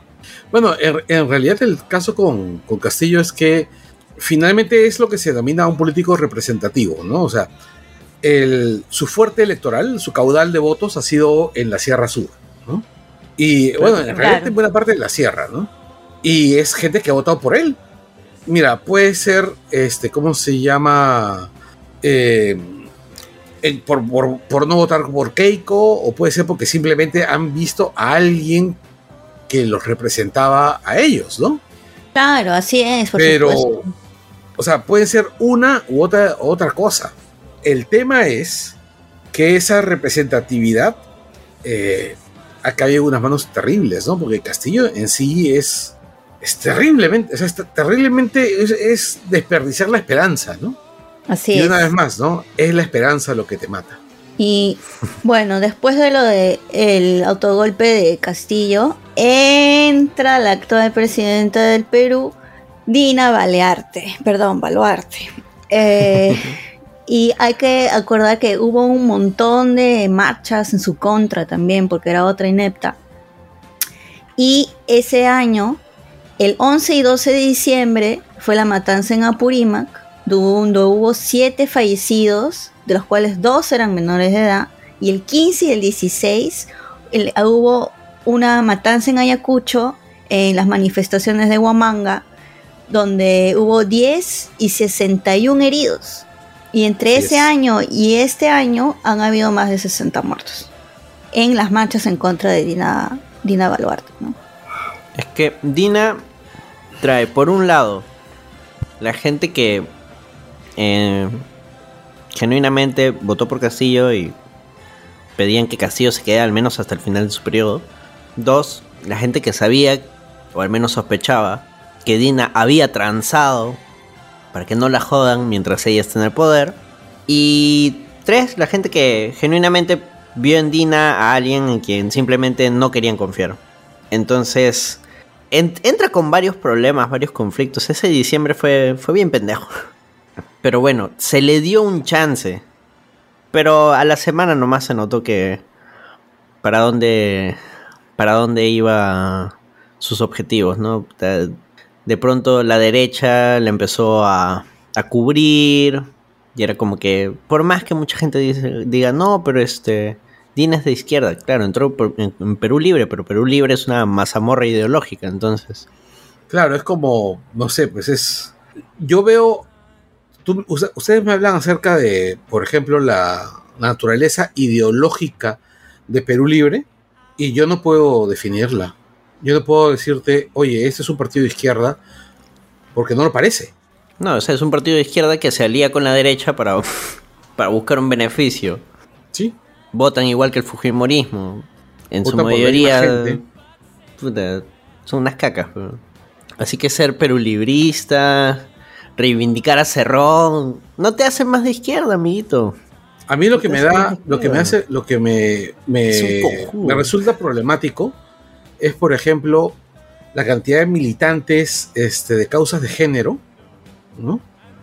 Que están apoyando a, a Cerrón, ¿no? O es sea, abiertamente machista, machista cuando es un su- homofóbico. cuando es un- cuando- exacto, cuando es un sujeto machista, ¿Quién es de- homofóbico quién y es? todo lo demás, ¿no? Entonces yo me pregunto es, oye, yo ¿Quién siempre es? había pensado que, yo, o sea, yo siempre había visto como que, que el, cuando tú tienes una agenda de género, la agenda de género, las reivindicaciones de género están por encima de las reivindicaciones políticas accesorias, ¿no? Ujú. Mira, Entonces- yo, yo entendí esa posición con Castillo. Porque Ya, para yo bien o para mal, eso, sí, la podía entender. Sí. La puedo- la Castillo podía era el ente- presidente. Entonces, si querías lograr algo, tenías tenía que ser a través de él. Claro. Exactamente. Pero además, en el momento en que, en que se habla acerca de esa agenda con, con Castillo, habían, digamos, elementos como para garantistas. ¿No? Habían elementos garantistas, habían elementos que te decían, eh, sí, yo creo que acá puede haber alguien que nos lo garantice, que era básicamente la gente de, de Verónica, ¿no? Pero es que, Carlos, los problemas de los LGBT, abecedario y de las mujeres, esos son problemas burgueses, Carlos. No es de la real izquierda. Y- es la excusa que ellos tienen. ¿no? Claro, las cosas que ellos, que ellos ponían, ¿no? Lo cual me pareció absolutamente miserable. Es pero inhumano. muy- exactamente. Pero muy digno de, esa gente. Pero, la- la- pero lo que yo me. Pero mi pregunta iba. O sea, ¿dónde están todas esas militantes y esos. Esas militantes, este, ¿cómo se llama? Feministas. O esos militantes LGTB. Que han estado. Que están.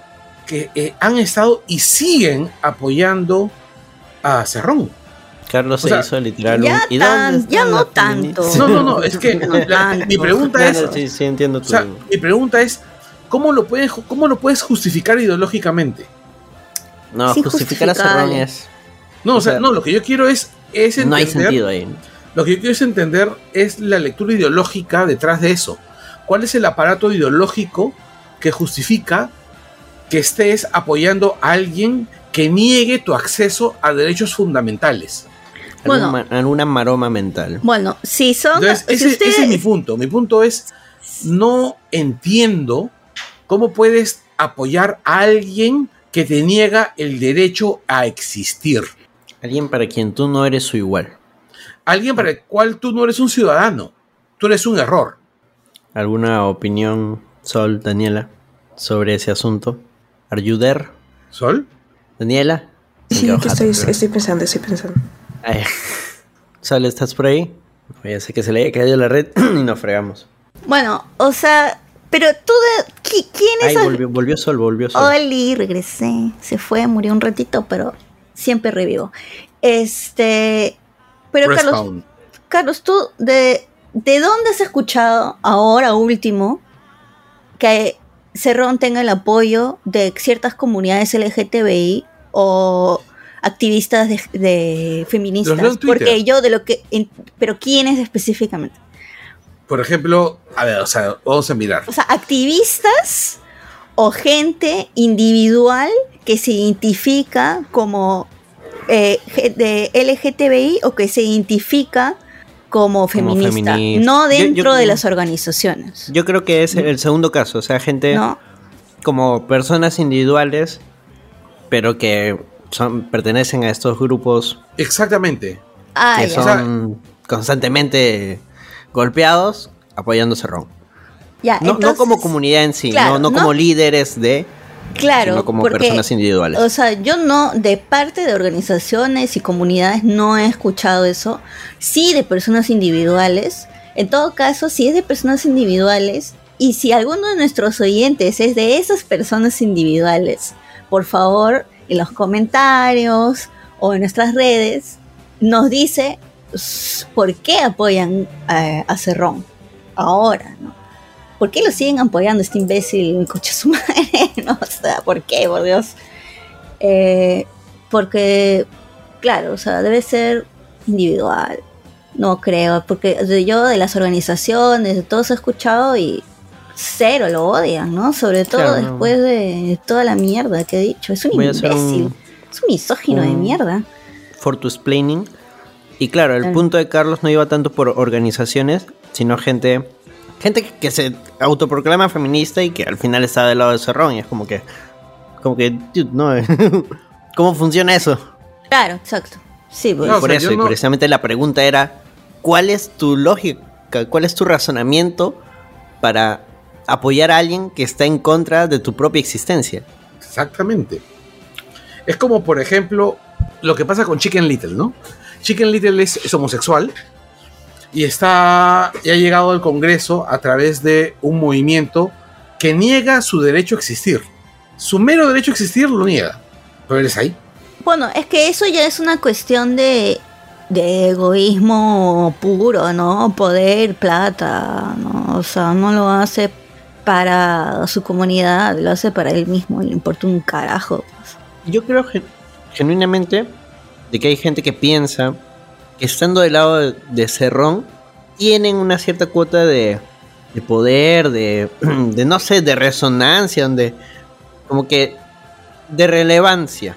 Como que si yo me junto a estos, ah, no, yo soy la verdadera izquierda, yo soy el que verdaderamente reivindica este, las luchas sociales, en realidad estás del lado de un delincuente.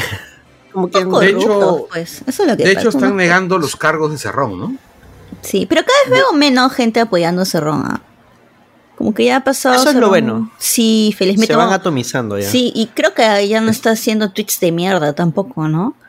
Bueno, este, O eso sí. es algo que yo sí no sé. Porque ¿Cerrón? No, sí, hasta ahora poco. hace. Oh, bueno, Sí, Yo creo sí, que sí, desde no la son clandestinidad. tan, tan controversiales como para que sea titular de algo. no Capaz. tanto como, como los de. ¿Cómo se llamaba este cantante misógino? Cuando. Ese huevo. Ah, no. No, es que además ahorita a la prensa ya no les es utilitario un titular sobre Cerrón. Así es. Porque ya no está Castillo.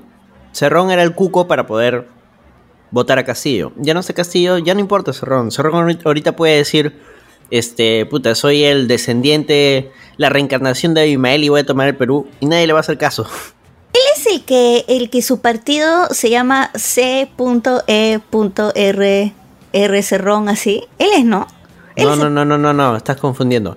Cerrón es de Perú Libre. Claro. Antauro ha sacado su Ah, partido. Antauro, ha es sido Antauro. A.N.T.. Ah, Antauro. Sí, ah, era Claro, Antauro, es era Antauro. Asociación Nacional de Trabajadores, eh, Eh, de Trabajadores, reservistas.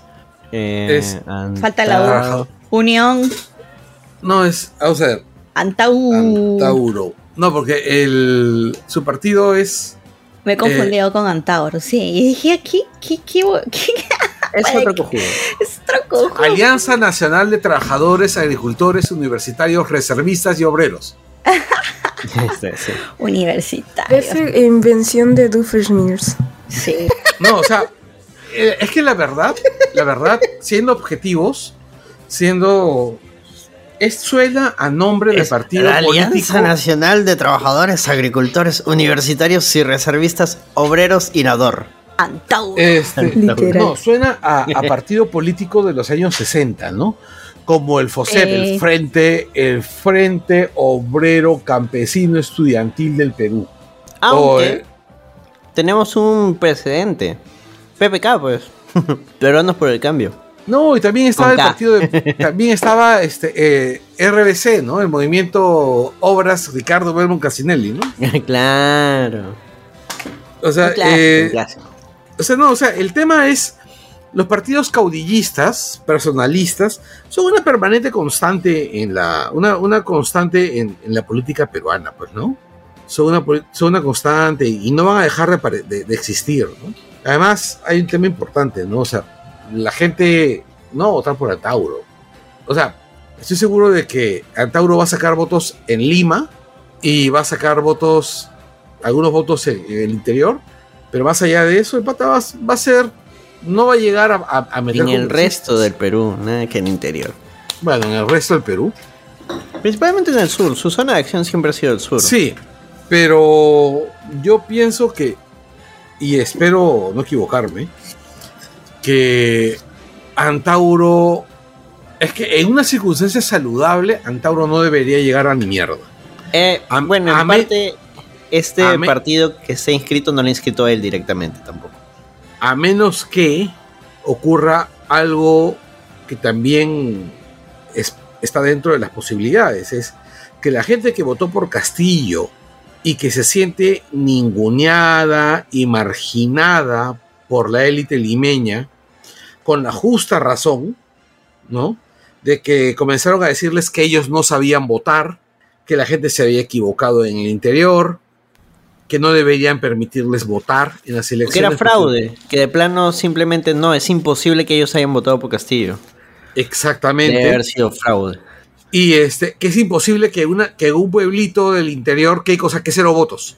Este, y bueno, pues, y que esa gente empinchada digan, ¿a qué, qué candidato es el que más, le, que más le asusta a Lima? Antauro, ¿no? Sí, ya vamos a votar por Antauro. De momento, creo que eso sí es hacernos pajas mentales, porque la última vez Antauro decepcionó incluso a sus propios votantes. Entonces, no sabemos cuál será el futuro.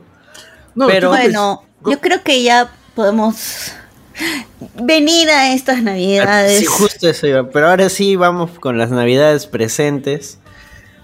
Hoy, 18 de diciembre. 18 de diciembre, pero si en las noticias dijimos otra fecha. Ups. ya bueno. Uy, Diciembre del 2023.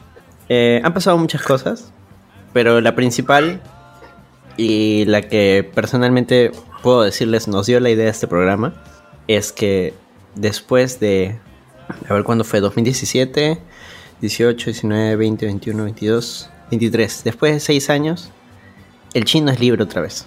Hijo de puta. Y la puta madre. Sí, carajo. Y precisamente por el antecedente que generó PPK, que luego el chino vuelve a Cana, pero ya desde que dio ese indulto, dio un pie para que el Tribunal Constitucional, para que diversas instancias puedan analizar la situación, y es lo que nos ha llevado a la situación actual, de que quedó abierto a, a interpretación y se interpretó de que el chino debería salir. De Entonces, hecho, el- el- lo peor de todo es que, que hay peores posibilidades de que nos salgamos de la corte, ¿no? Bueno, ahorita son varias todo- cosas que pueden pasar. pueden pasar un montón de cosas.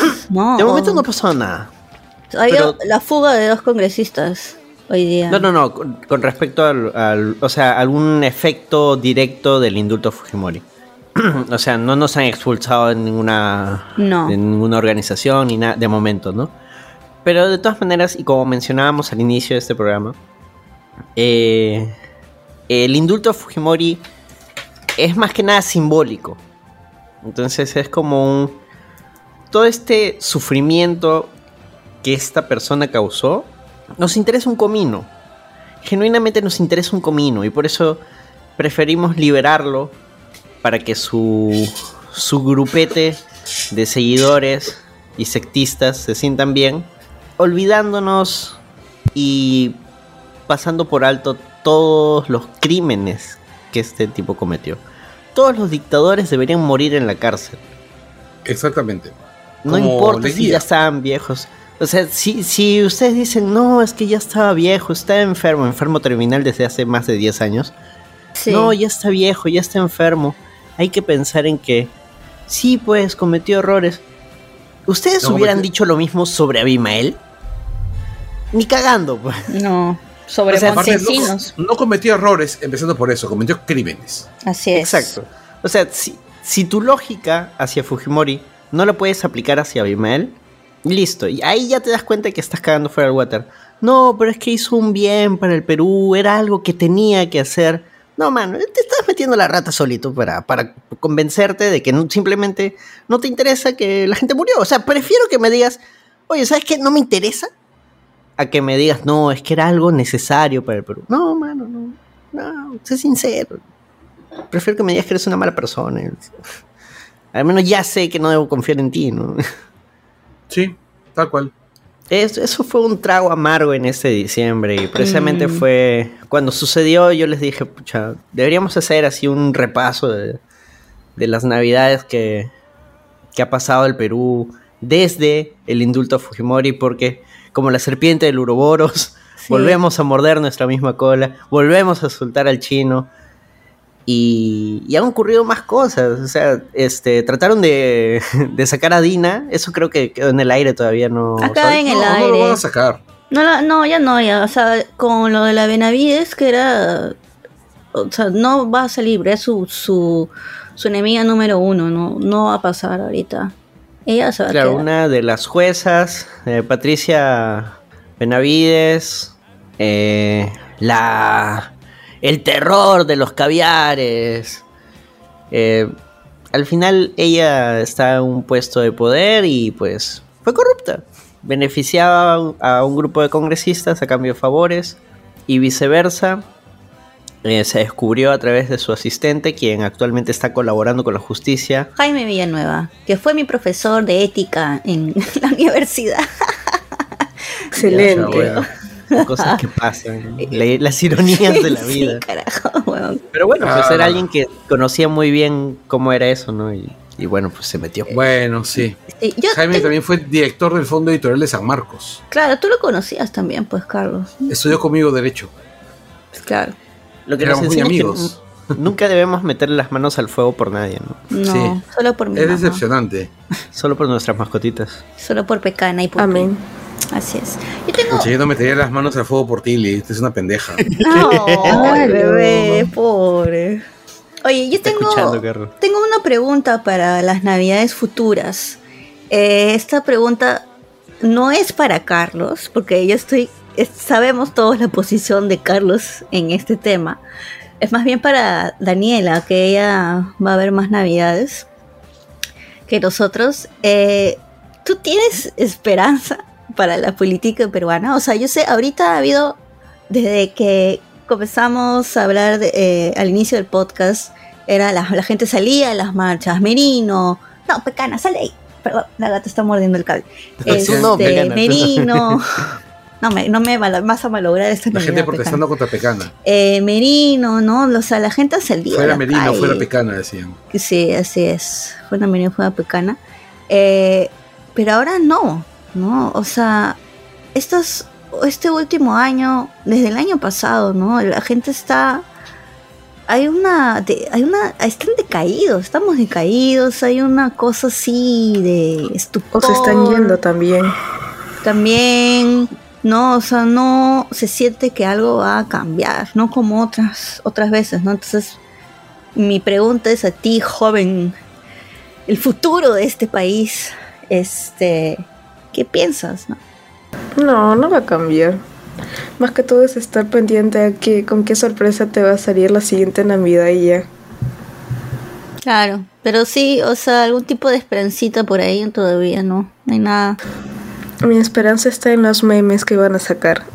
Ahí sí queda. Está bien.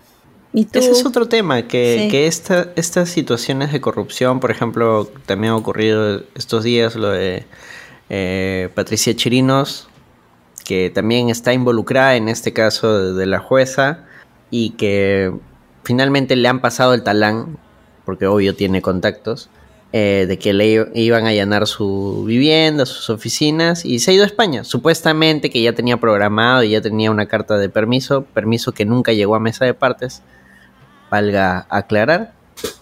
Pero bueno, ahorita está fuera del país, justo cuando va a empezar su investigación. Y otro Entonces- congresista más también, no te olvides del otro congresista que hizo Ay, su no me acuerdo Photoshop. se llama. No me acuerdo en tampoco. Moco, dice. Que hizo su pedos. Photoshop. Sí, huevón. ¿Qué más Photoshop? Su foto Photoshop. Pero ese pata siempre anda con ella, ¿no? Anda con ella Sí. de arriba abajo. Ya Sí. hasta uno sospecha otras cosas. Sí, así es. Pero no es. Sí, es, o sea, es otro congresista que también se va a la fuga.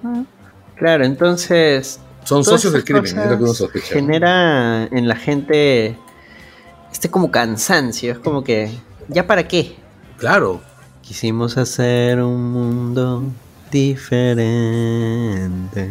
Eh, esa la voy a poner al final. Está bien. Pero me parece peligroso también eso, ¿no? Porque justamente esa cosa de que, puta, todo igual, todo lo mismo, todo lo siempre.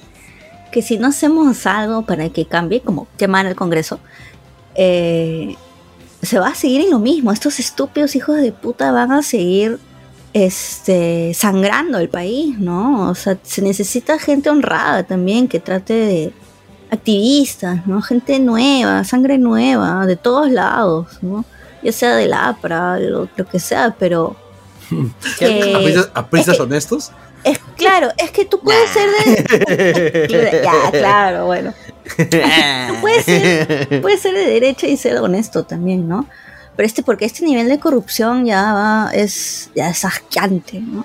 Entonces creo que sí habría de cerrar con una nota positiva también de que sí se va a salir, porque hemos salido de Alan, se pudo salir de hijo de puta, se pudo salir de las leyes pulpines, se pudo sacar a Merino cuando estábamos en plena pandemia, ¿no? Entonces creo que sí, sí hay un poco de esperanza.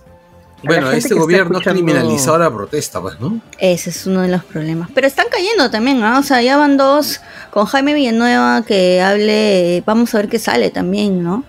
Eh, y la otra cosa es, es que tiene que haber conciencia de voto, ¿no? O sea, realmente averiguar quiénes son los hijos de puta que, que, que se están presentando al Congreso, qué es lo que hacen, quién en el eso no va a pasado. ocurrir.